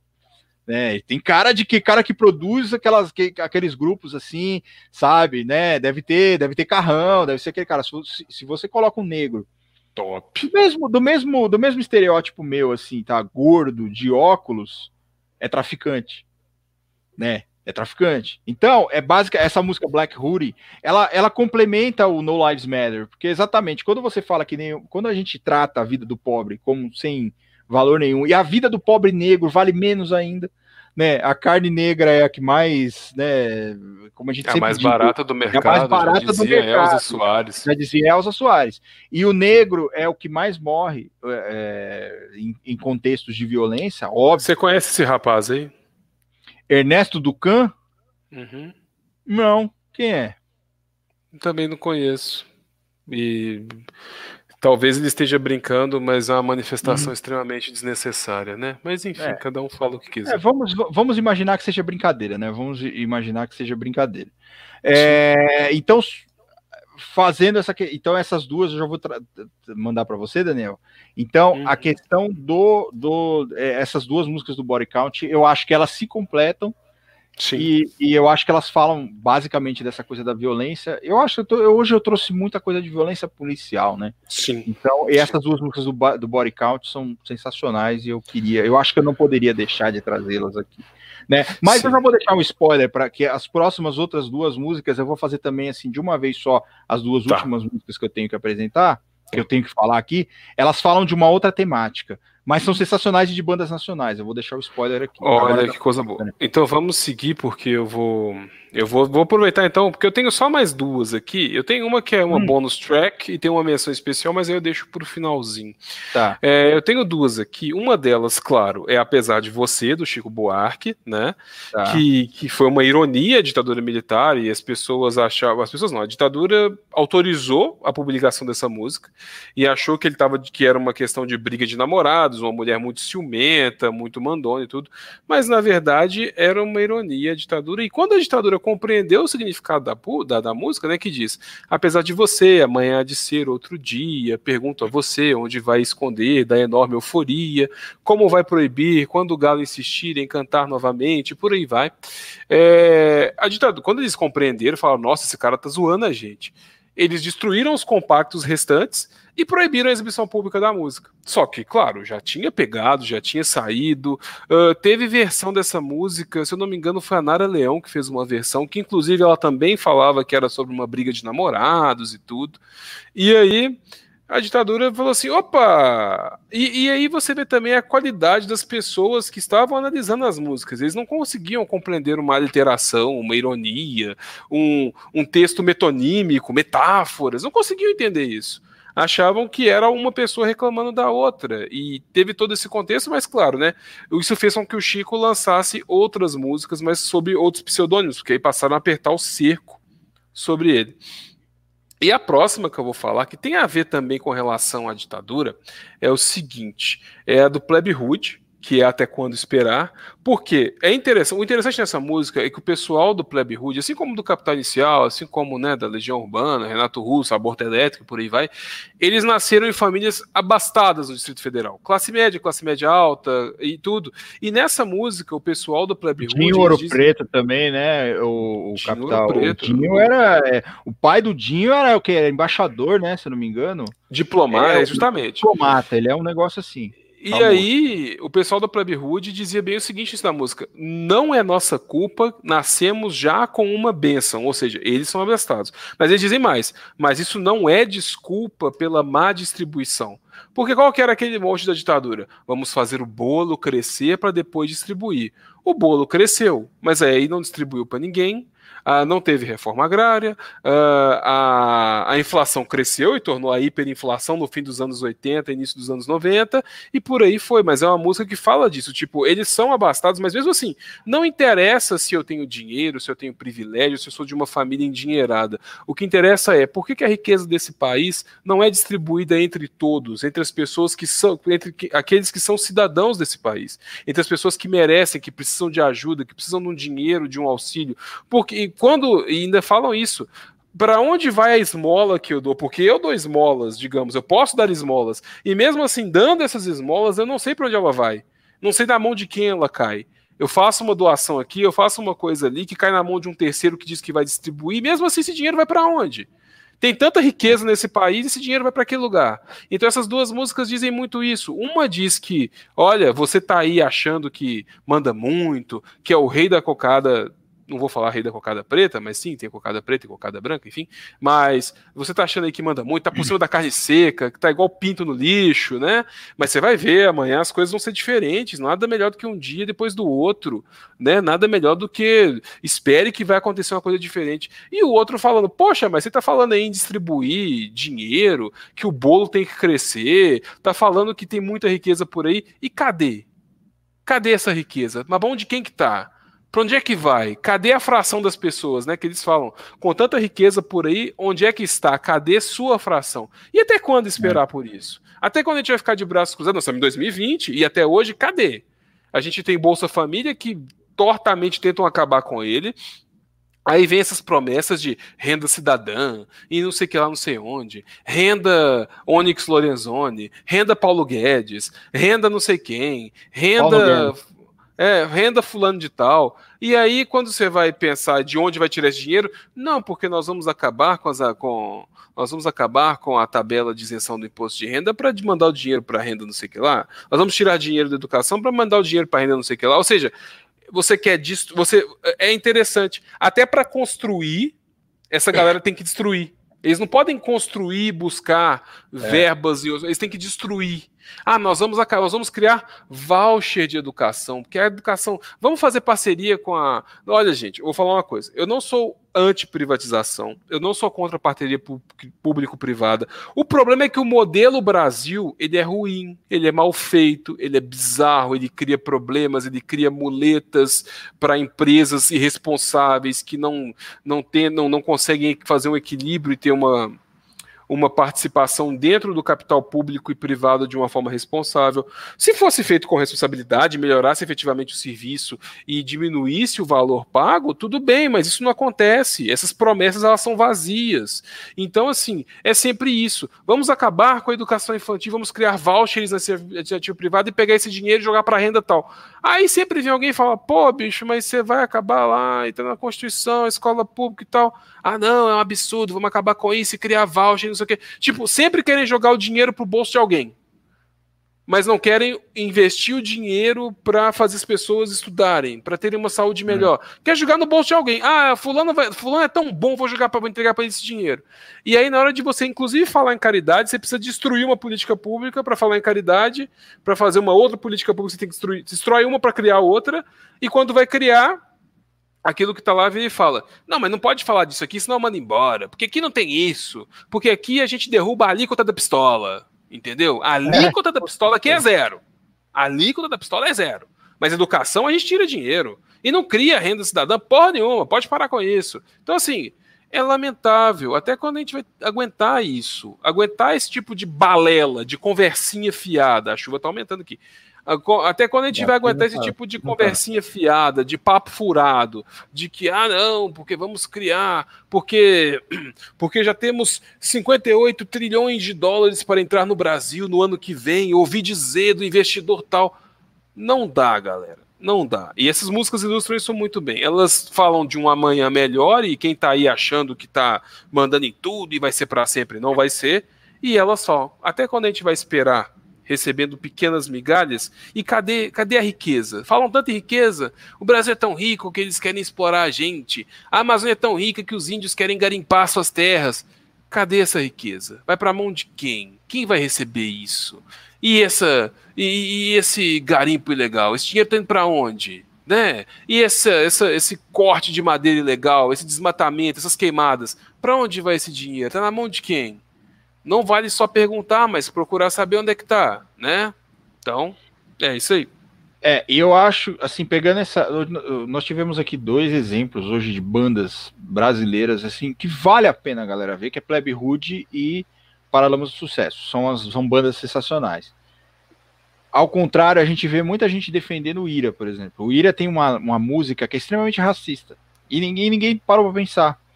Que é Pobre São Paulo pobre São Paulo, pobre paulista, né? Não quero ver mais essa gente feia, não quero ver mais os ignorantes, só quero ver gente da minha gente, só quero ver gente do meu sangue. Essa música fala exatamente sobre a, a, o pessoal do Nordeste que vem para São Paulo buscar, buscar novas oportunidades e os caras tratam isso como se fosse assim, coitado do paulista, né? Bom, uhum. já tem o, o, nome do cara já ser nazi, você já, já, já para pra pensar que alguma merda deu errado. Mas essa música do Plebe Rude é sensacional. É uma das que eu, eu, eu gosto de rock nacional, gente. Não é. Mas a gente tem que ouvir o rock nacional de uma forma mais crítica. Plebe Rude, por exemplo, é uma banda, como o Daniel falou, é a banda que veio do aborto elétrico ali. E teve uma que, que vendeu mais aí porque falava de amor, falava de coisinha bonitinha, de romance, né? E teve uma outra lá que teve um tiozão que ficou muito louco, pegou todo tipo de doença no mundo e sobreviveu, que ele é o, ele é o paciente zero, né, cara? Ele é o cara assim que, porra, tira o sangue do dinheiro preto e faz a vacina, caralho. O cara viveu tudo, sobreviveu tudo aí que poderia ser possível. E aí nós temos Paralamas do Sucesso. Vai aparecer. É, vai aparecer esse passaquinho. É, e aí nós temos o Paralamas do Sucesso, que foi uma das, é uma, é uma das bandas, assim como a Flávia disse lá em cima, que Capitão de Indústria, é uma, uma música fantástica, né? Eu vou encerrar aqui, Daniel, com duas. Nós vamos, nós, a gente estava falando de, de, de, pobreza até agora, de violência policial, de desigualdade, de, de, de tudo isso. Eu vou falar hoje, eu vou falar das minhas duas últimas bandas, são duas bandas brasileiras, uhum. de mulheres, Sim. Né? Bandas formadas por mulheres. A primeira é Nervosa, que é uma banda que se desfez agora, ficou só a guitarrista e, e a, e, e, as outras, a, a, baterista e a vocalista, que é a Fefe Metal, e a Luana da Meto, que são mus, musicistas, né? Fantásticas, assim. Montaram uma banda chamada Cripta esse ano, mas elas têm uma, uma música chamada Cultura do Estupro. Sim. Que é uma música que o Gordo escreveu, o João Gordo escreveu, e elas cantam, é uma música delas, assim, que fala exatamente sobre. Elas falam feminicídio, crime de ódio, é, misoginia, assédio sexual, exatamente sobre a dificuldade, primeiro, a dificuldade que a mulher encontra, não só no mundo musical, mas no mercado de trabalho como um todo, sendo tratada como um, um objeto, né? Que o homem tem, tem aquele poder sobre ela o poder de chegar e de, de numa rede social chamar ela de puta, chamar ela de vagabunda, falar que ela quer. Manuel não sabe quem é Plebe Rude. Ô, ô Júlia, sinceramente, cara, porra, bota o Manuel pra dormir no sofá, meu, na moral. O Manuel, eu não sei o que, que o Manuel. Ó, o Gabriel. Eu também não sei, tamo junto. Então vocês vão fazer a porra do dever de casa, caralho. Pro próximo podcast, vocês têm que saber quem é Plebe Rude aqui. Vocês têm que vir aqui para vocês comentarem. Eu só vou aceitar o comentário de vocês se vocês disserem assim, agora eu sei quem é Plebe Rude. Senão eu não vou colocar nenhum dos comentários de vocês aqui para passar, não. Vocês vão ter que saber quem é Plebe Rude. Vão pesquisar quem é Plebe Rude. Tá? Plebe Rude é uma banda muito foda. Não é igual uns e outros, não, que é aquela banda de missionários de um mundo pagão, que é os tiozinho que fica fazendo luau na praia e fizeram uma música lá que emplacou também, enfim. Generais de todas as nações, fada bonita, fada bonita com decorações. Isso aí vocês conhecem, Plebe Rude vocês não conhecem, vocês têm que conhecer. Pra, o Gabriel tá dizendo que Nervosa é bem foda, é, mesmo não curtindo o som. Tá, é, um, é trash, é pesado, mas Nervosa é uma banda muito foda. E o Gordo, o Gordo participa dessa música também, o João Gordo. E é uma música que fala exatamente sobre isso. E a música conta a história delas serem agredidas na internet, né? Por, é, como é que é? é eles falam assim que de, falando merda no Face, defende fascista doente, defende pastor, essa porra toda. Então, o cara que vai, o cara que, que é, é são os, os, como a gente fala, os, os é, como que a gente vai falar? São os templários atuais. Então, o cara Sim. massacra a mulher de uma, de uma forma figurada no mundo musical, mas essa música fala muito mais do massacre que a mulher sofre, não só no mundo musical, por ser mulher. Né? Mas essa coisa, o homem acha que ele tem o direito sobre a mulher.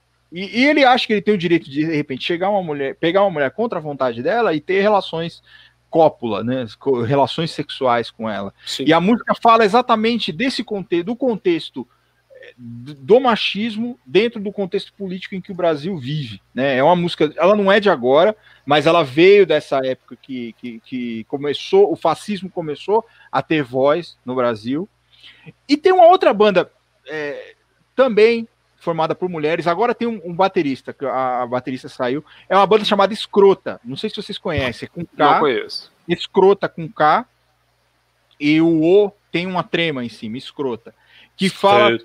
É, escrota. É uma banda antifascista. É, eu gosto da banda porque ela, a temática das, da, das músicas é antifascista. Então, todas as músicas delas têm uma temática antifascista. E elas falam dessa questão da cultura do estupro também numa música chamada Crime Hediondo. Que elas falam que assim, é, é, a, a, cada, a, cada, a cada 11 minutos uma mulher é violada. Elas falam na música. Então, é, é, uma coisa muito importante. A gente tem que dar atenção para essas bandas que falam alguma coisa, não só assim, é, ai, mas eu, eu, ouvi porque a batida é boa, igual J Quest, né? Ah, eu vou ouvir. Deus me livre. Eu tava ouvindo, eu tava ouvindo esses, esses dias uma música chama, que falava assim: é, o melhor lugar do mundo é dentro de um abraço. Eu quis enfiar, sem brincadeira, um extintor de incêndio no meu rabo sabe? Por, de tanto ódio, cara. Porque assim, é uma música que além, além de ser, dela ser rasa do ponto de vista musical, a letra dela é, é, é, é de, uma, é de uma estupidez. Então, assim, o melhor lugar do mundo é dentro de um abraço. Vai pra puta que te pariu, maluco. Porra, que mané lugar do mundo é dentro de um abraço? Vai tomar no cu, vai falar uma coisa que presta, vai fazer uma coisa que presta, sabe? E aí, é o outro, o cara está falando que é fofo. É, nem, porra, que fofo, caralho. E aí elas falam, é, escrota, elas terminam essa música com um grito assim, escrota antifascista, né? E na verdade o nome da banda também levou esse nome, escrota, eu acho também que por causa disso, né? Porque assim, a mulher, quando a mulher ela é um pouco mais politizada, ela é um pouco Sim. mais assim, ela se posiciona, melhor dizendo, ela é taxada logo de escrota também. E eu, por isso que eu acho o nome da banda também sensacional. E, e elas têm uma temática anti, antifascista.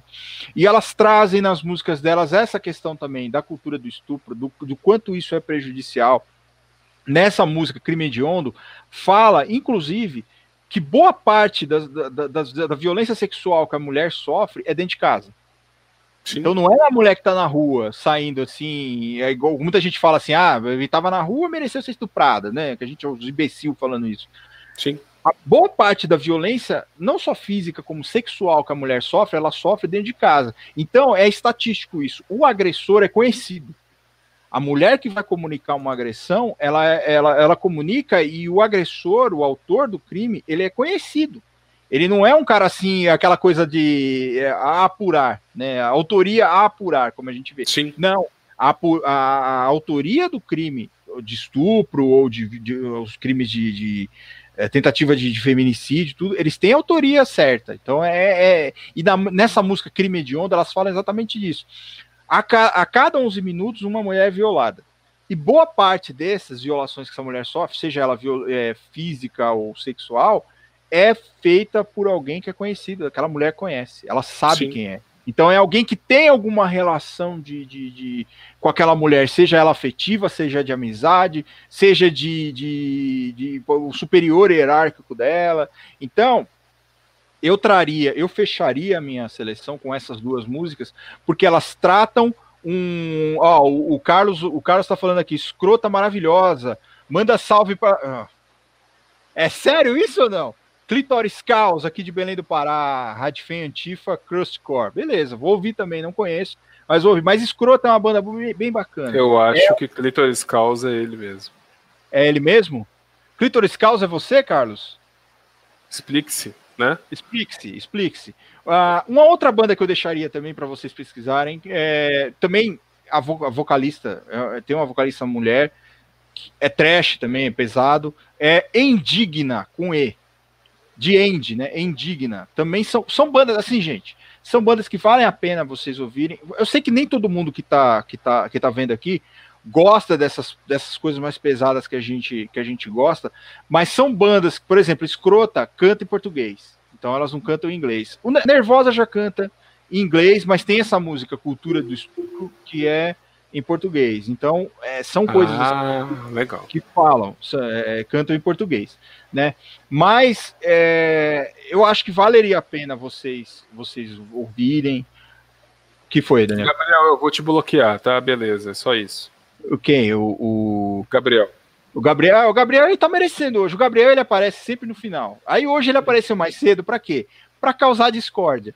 É para trazer a discórdia para nós. Então, Daniel, eu queria fechar a minha, a minha, a minha seleção Sim. de músicas aqui com essas duas.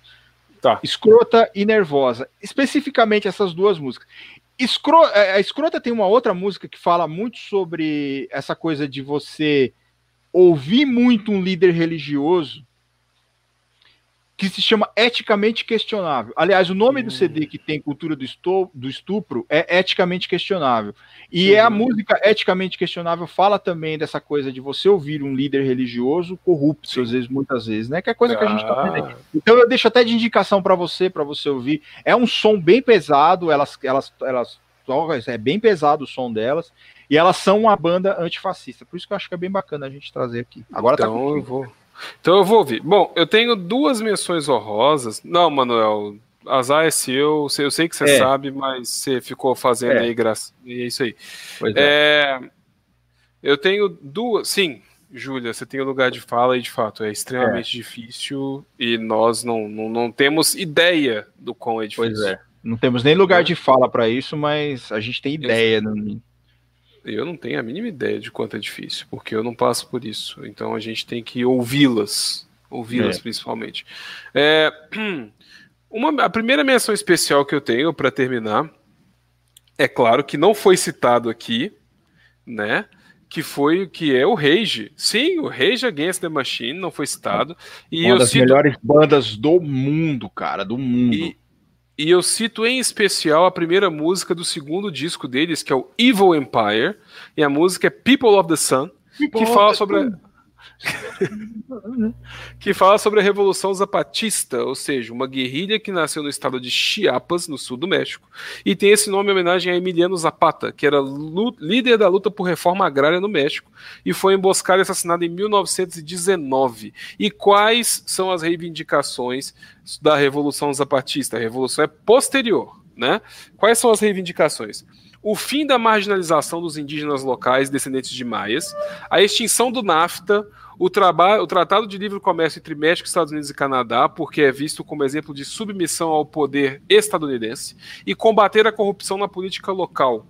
Então, de acordo com o cientista político Hector Luiz Saint-Pierre, pela primeira vez na história, a luta armada não foi empregada para derrubar o sistema, mas para exigir a inclusão nele. Os zapatistas queriam a abertura do diálogo e o reconhecimento dos índios na discussão do sistema democrático. E essa música fala justamente disso. É, fala da, da, luta do povo zapatista do, do estado de Chiapas, do México, para ser incluído na política, porque na verdade o que você tinha, e aí eles falam, né, tem uma frase que fala bootstrip zoots, ou seja, pessoas de bota, policiais que estavam arrancando as roupas, tirando os direitos de dos indígenas, das pessoas nativas daquele estado.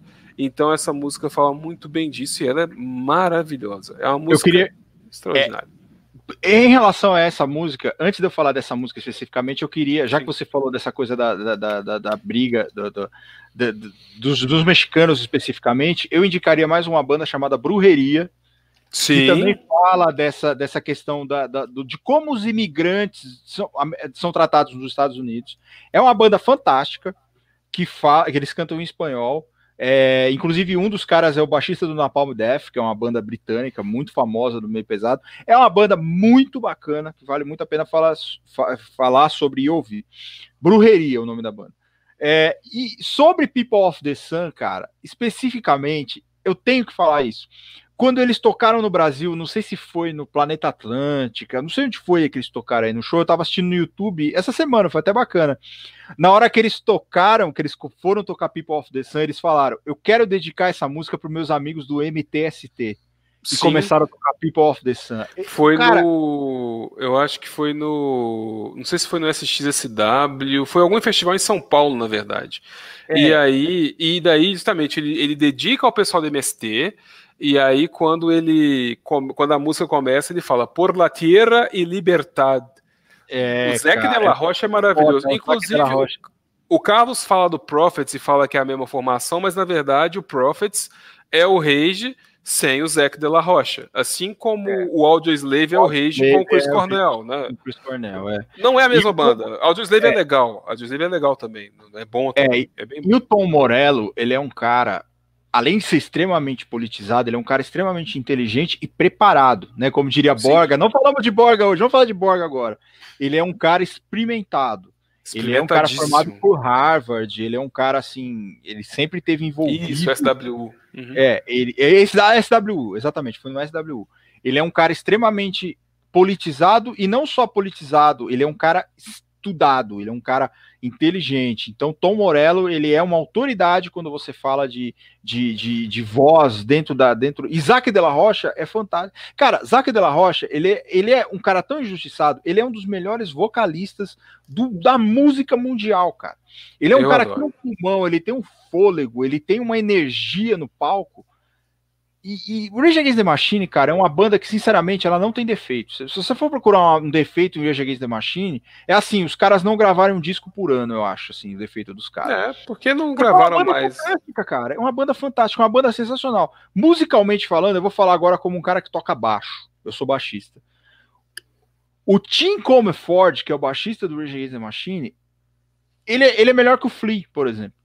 Todo mundo fala do Flea. Ah, não, o Flea, o Flea é foda. Cara, Tim Comerford, ele é um cara. O Flea, ele tem toda aquela porra de. Não, mas ele é um cara que ele fica ali no cantinho dele e ele toca muito. Ele constrói umas linhas de baixo fantásticas, fantásticas, fantásticas, fantásticas. Tom Morello não precisa nem falar, né?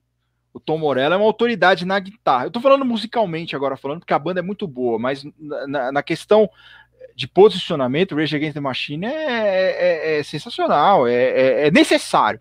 Rage Against the Machine é uma das bandas que a gente, quando a gente fala assim que a música ela é necessária, como o, o Valdir falou lá no começo, é, Rage Against the Machine não pode ficar fora dessas listas, né? Sim. Eu não pus Rage Against the Machine porque a gente já tinha, eu já tinha visto que você já ia colocar Rage Against the Machine, eu falei, já que ele vai falar de Rage Against the Machine, eu vou falar de outras aqui, mas Rage Against the Machine é uma banda que ela é necessária. Simples assim. Se alguém for falar assim, o que é Rage Against the Machine hoje?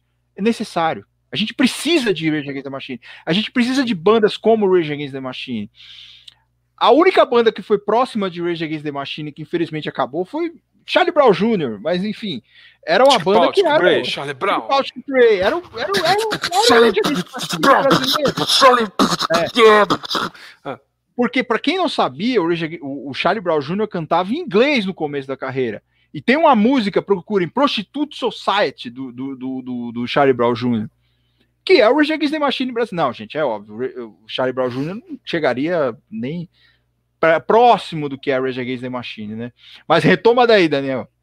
Mas enfim, a minha última sugestão, que na verdade eu vou deixar para publicá-la na Marretred, porque você sabe, quem controla aquele Twitter sou eu, hein? É a minha última sugestão controla. é uma música chamada Justiça Gratuita, é um sambinha gostoso de Ney Lopes.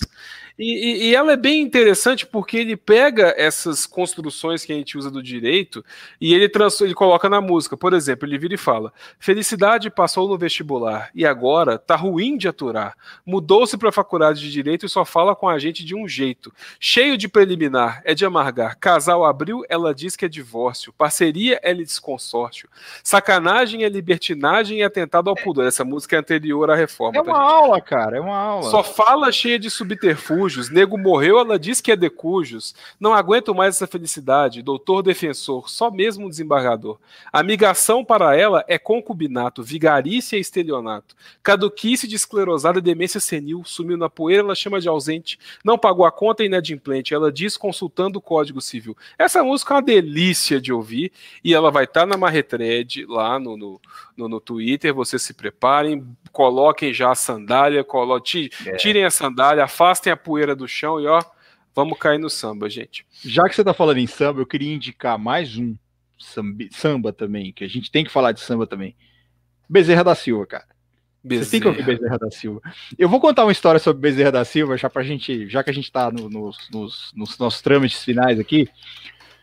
Eu, quando eu tava no prézinho ainda, eu tinha 5, 6 anos, teve uma festa na escola. E aí o pessoal falou, a, a, professora falou, vocês não precisam vir de uniforme, que a gente ia de uniforme. Aquela, ah, hoje as crianças vão de uniforme também, mas era escola pública. Vocês não precisam vir de uniforme, vocês podem trazer discos de carnaval. E podem vir de roupa normal, não precisa vir de uniforme e trazer disco de carnaval. Aí eu falei para minha tia, eu falei, tia, é, minha tia Lena, inclusive, ela, ela até falou da minha caneca do, do, Fora Bolsonaro, ela é mega esquerda, e ela falou, adorei sua caneca, agora no Instagram para mim. Ela falou assim, pode, leva esse disco aqui que vai ser sucesso. Você leva esse disco. Aí a criançada, cara, nos anos 80 era Xuxa, os discos de carnaval, Xuxa, Trem da Alegria, Sérgio Malandro, olha o macaco, olha o macaco. Era Sérgio Malandro. Conheci um capeta em forma de guri. Que, que, que disco que eu levei? Eu levei o disco do Bezerra da Silva, cara. Bezerra. Oh, eu era a única criança na escola, 5 anos de idade, que levou um disco do Bezerra da Silva. Quem foi que disse que quem usa antena é televisão?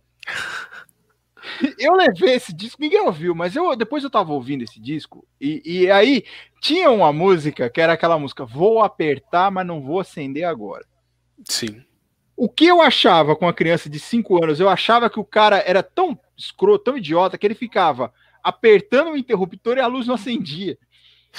Eu falava, porra, mas que música sem sentido, cara? Vou apertar, mas não vou acender agora. Pra que que apertou então a luz? Pra que que... Eu não sabia. Não, e, e, o malandro puto da cara lá, porque ele queria que a luz batesse em algum ponto, mas não batia a luz, né? É, pois é. Eu vou apertar, mas não vou acender agora. Então essa é a história. E o Carlos tá falando aqui, Planet Ramp, exatamente. Planet Ramp tem uma, uma sonoridade também inspirada em Rage Against the Machine. Eu acho mais ou também... menos. Eu acho que o Planet mais ou menos. abre eu, bem eu... o leque, é. vai pega umas outras umas coisas. Eu colocaria mais ou menos aí no, no nível. Eu, eu, eu, colocaria nessa, nessa bacia de Planet Ramp, eu colocaria Nação Zumbi também, que também é uma banda foda brasileira. Nação é, é Nação Zumbi. Chico Science era foda, né? Infelizmente uhum. foi cedo, partiu cedo. Mas é isso aí, Daniel. Você quer acrescentar mais alguma coisa? Nós já vamos para pra, pra, as considerações finais. Eu já é... estou aqui a considerar, meu considerado. Estou aqui para agradecer mais uma vez a todos esses maravilhosos telespectadores, marreteiros e marreteiras, marreteiras, né? marreteiras. Né? Agradecer a presença de todos vocês, agradecer que vocês acompanharam mais esse episódio, que foi um episódio que passou até bem rápido, foi um episódio gostoso, foi. falamos de música, falamos de política, de direito, demos umas apeladas aqui que podem Tivemos gerar Tivemos crise de hipertensão, crises hipertensivas é. e nervosia, mas eu só tenho a agradecer a presença de todos vocês. Ah, essa semana não foi uma semana muito fácil para mim, mas de qualquer forma ela continua passando, tá tudo indo, não se preocupem, as coisas vão se resolver, vão chegar no seu devido lugar. Então eu tenho que agradecer também a minha musa dos olhos de esmeralda por toda a força que ela me deu, as conversas, tudo que ela falou comigo durante a semana, as opiniões. Olha, muito obrigado, meu bem. Eu só tenho a agradecer por te ter comigo, viu? Ó. E é isso aí. Sigam-me nas minhas redes sociais, arroba dedidado F de faca, hilário com H de engraçado, arroba DF Hilário no Twitter e no Instagram. Não é garantia que eu vou postar lá, que eu vou falar alguma coisa, mas quem sabe, né? Se quiserem perguntar alguma coisa, estou à disposição para responder. E agora escutem a voz deste homem maravilhoso que está logo aqui. Gente, eu quero agradecer vocês também, quero agradecer o Daniel pela, pela, pelos temas, pela sugestão de temas também, que o Daniel é sempre um, é, o Daniel é tem a cabeça muito fértil para temas, às vezes eu sou meio travado assim. E o Daniel sempre ele que escreve os, os nossos roteiros, então eu sou o cara que chega aqui, grita e eu sou igual o Ércio Quaresma. Ele Macaco! sempre fala: "Macaco!" Ércio Quaresma é o advogado aí de, de, de Minas Gerais. Aqui ele de Minas. Fala, é, ele é um cara muito bom. Que ele, ele fala assim: a minha sócia é quem é pensa, eu sou o cara que vem aqui arrumar confusão. Então, aqui é mais ou menos assim, o Daniel é a mente criativa do eu sou eu venho aqui para gritar, para imitar, para contar do meu passado. Então, eu quero agradecer também a essa toda essa, essa essa compreensão, esse companheirismo, essa amizade. E eu quero fazer um agradecimento especial aqui a Camila. Eu quero agradecer a Camila pelo bem que ela tá te fazendo, cara. Camila, ó, obrigado mesmo pelo por você tá fazendo, cara, bem, assim, eu, eu, só tenho a te agradecer. Eu quero mandar também um beijo para minha esposa, óbvio, não vou deixar de mandar um beijo. Hoje eu tô mais perto, eu não tô no escritório, então não vou falar, daqui a pouco eu tô aí, porque assim, eu vou abrir a porta do quarto e já vou dar de cara com ela, então, ó. Com uma sopa para nós. Sopa para nós, né? E... Fazer a sopa pra nós. Eu quero agradecer todo mundo que participou aqui, as indicações. É... Olha, não tenho como agradecer vocês, a participação de vocês e a compreensão aqui dos nossos, meu surto principalmente. E esperem o próximo episódio, a gente vai sempre preparar aí uns temas, a gente vai melhorar sempre aí com. com já, já temos aqui gente falando de marretetes, é, o Gabriel tá falando marretetes. O a outro Júlia Gabriel, o Gabriel Afonso, é a Júlia, o outro Gabriel tá falando melhor podcast do universo. A gente só tem a agradecer vocês. Sugiram também temas pra gente. Me sigam nas redes sociais aí, arroba Soltoverso, em todos os lugares aí que vocês imaginarem. E é isso. Aí a gente, na, na próxima semana aí, a gente tá de volta com mais um, um episódio aí do nosso Achei Marretadas Podcast. Achei mesmo que era, porque você é cheio dos nomes aí, playlisteiro, é. não sei o que lá. Você poderia ser Cleitoris Klaus também, por que não? Por que, né? por, por que não, né? Por que você não? só não tem lugar de fala, mas você Exato. poderia ser. Até porque nós, nós homens, nós temos uma dificuldade muito grande em achar o clitóris. Então, na, jamais seria. Jamais poderia ser clitóris caos, porque eu acho que você não acharia, Carlos. Então, você não poderia ser o clitóris caos. Mas ele é advocaus. Então, ele, ele é advocaus. É, pode ser. É isso, gente. Obrigado, Daniel. Obrigado também aí. É... E vamos Estou que vamos aí. Um beijo para vocês. Até o próximo episódio. Tchau, tchau.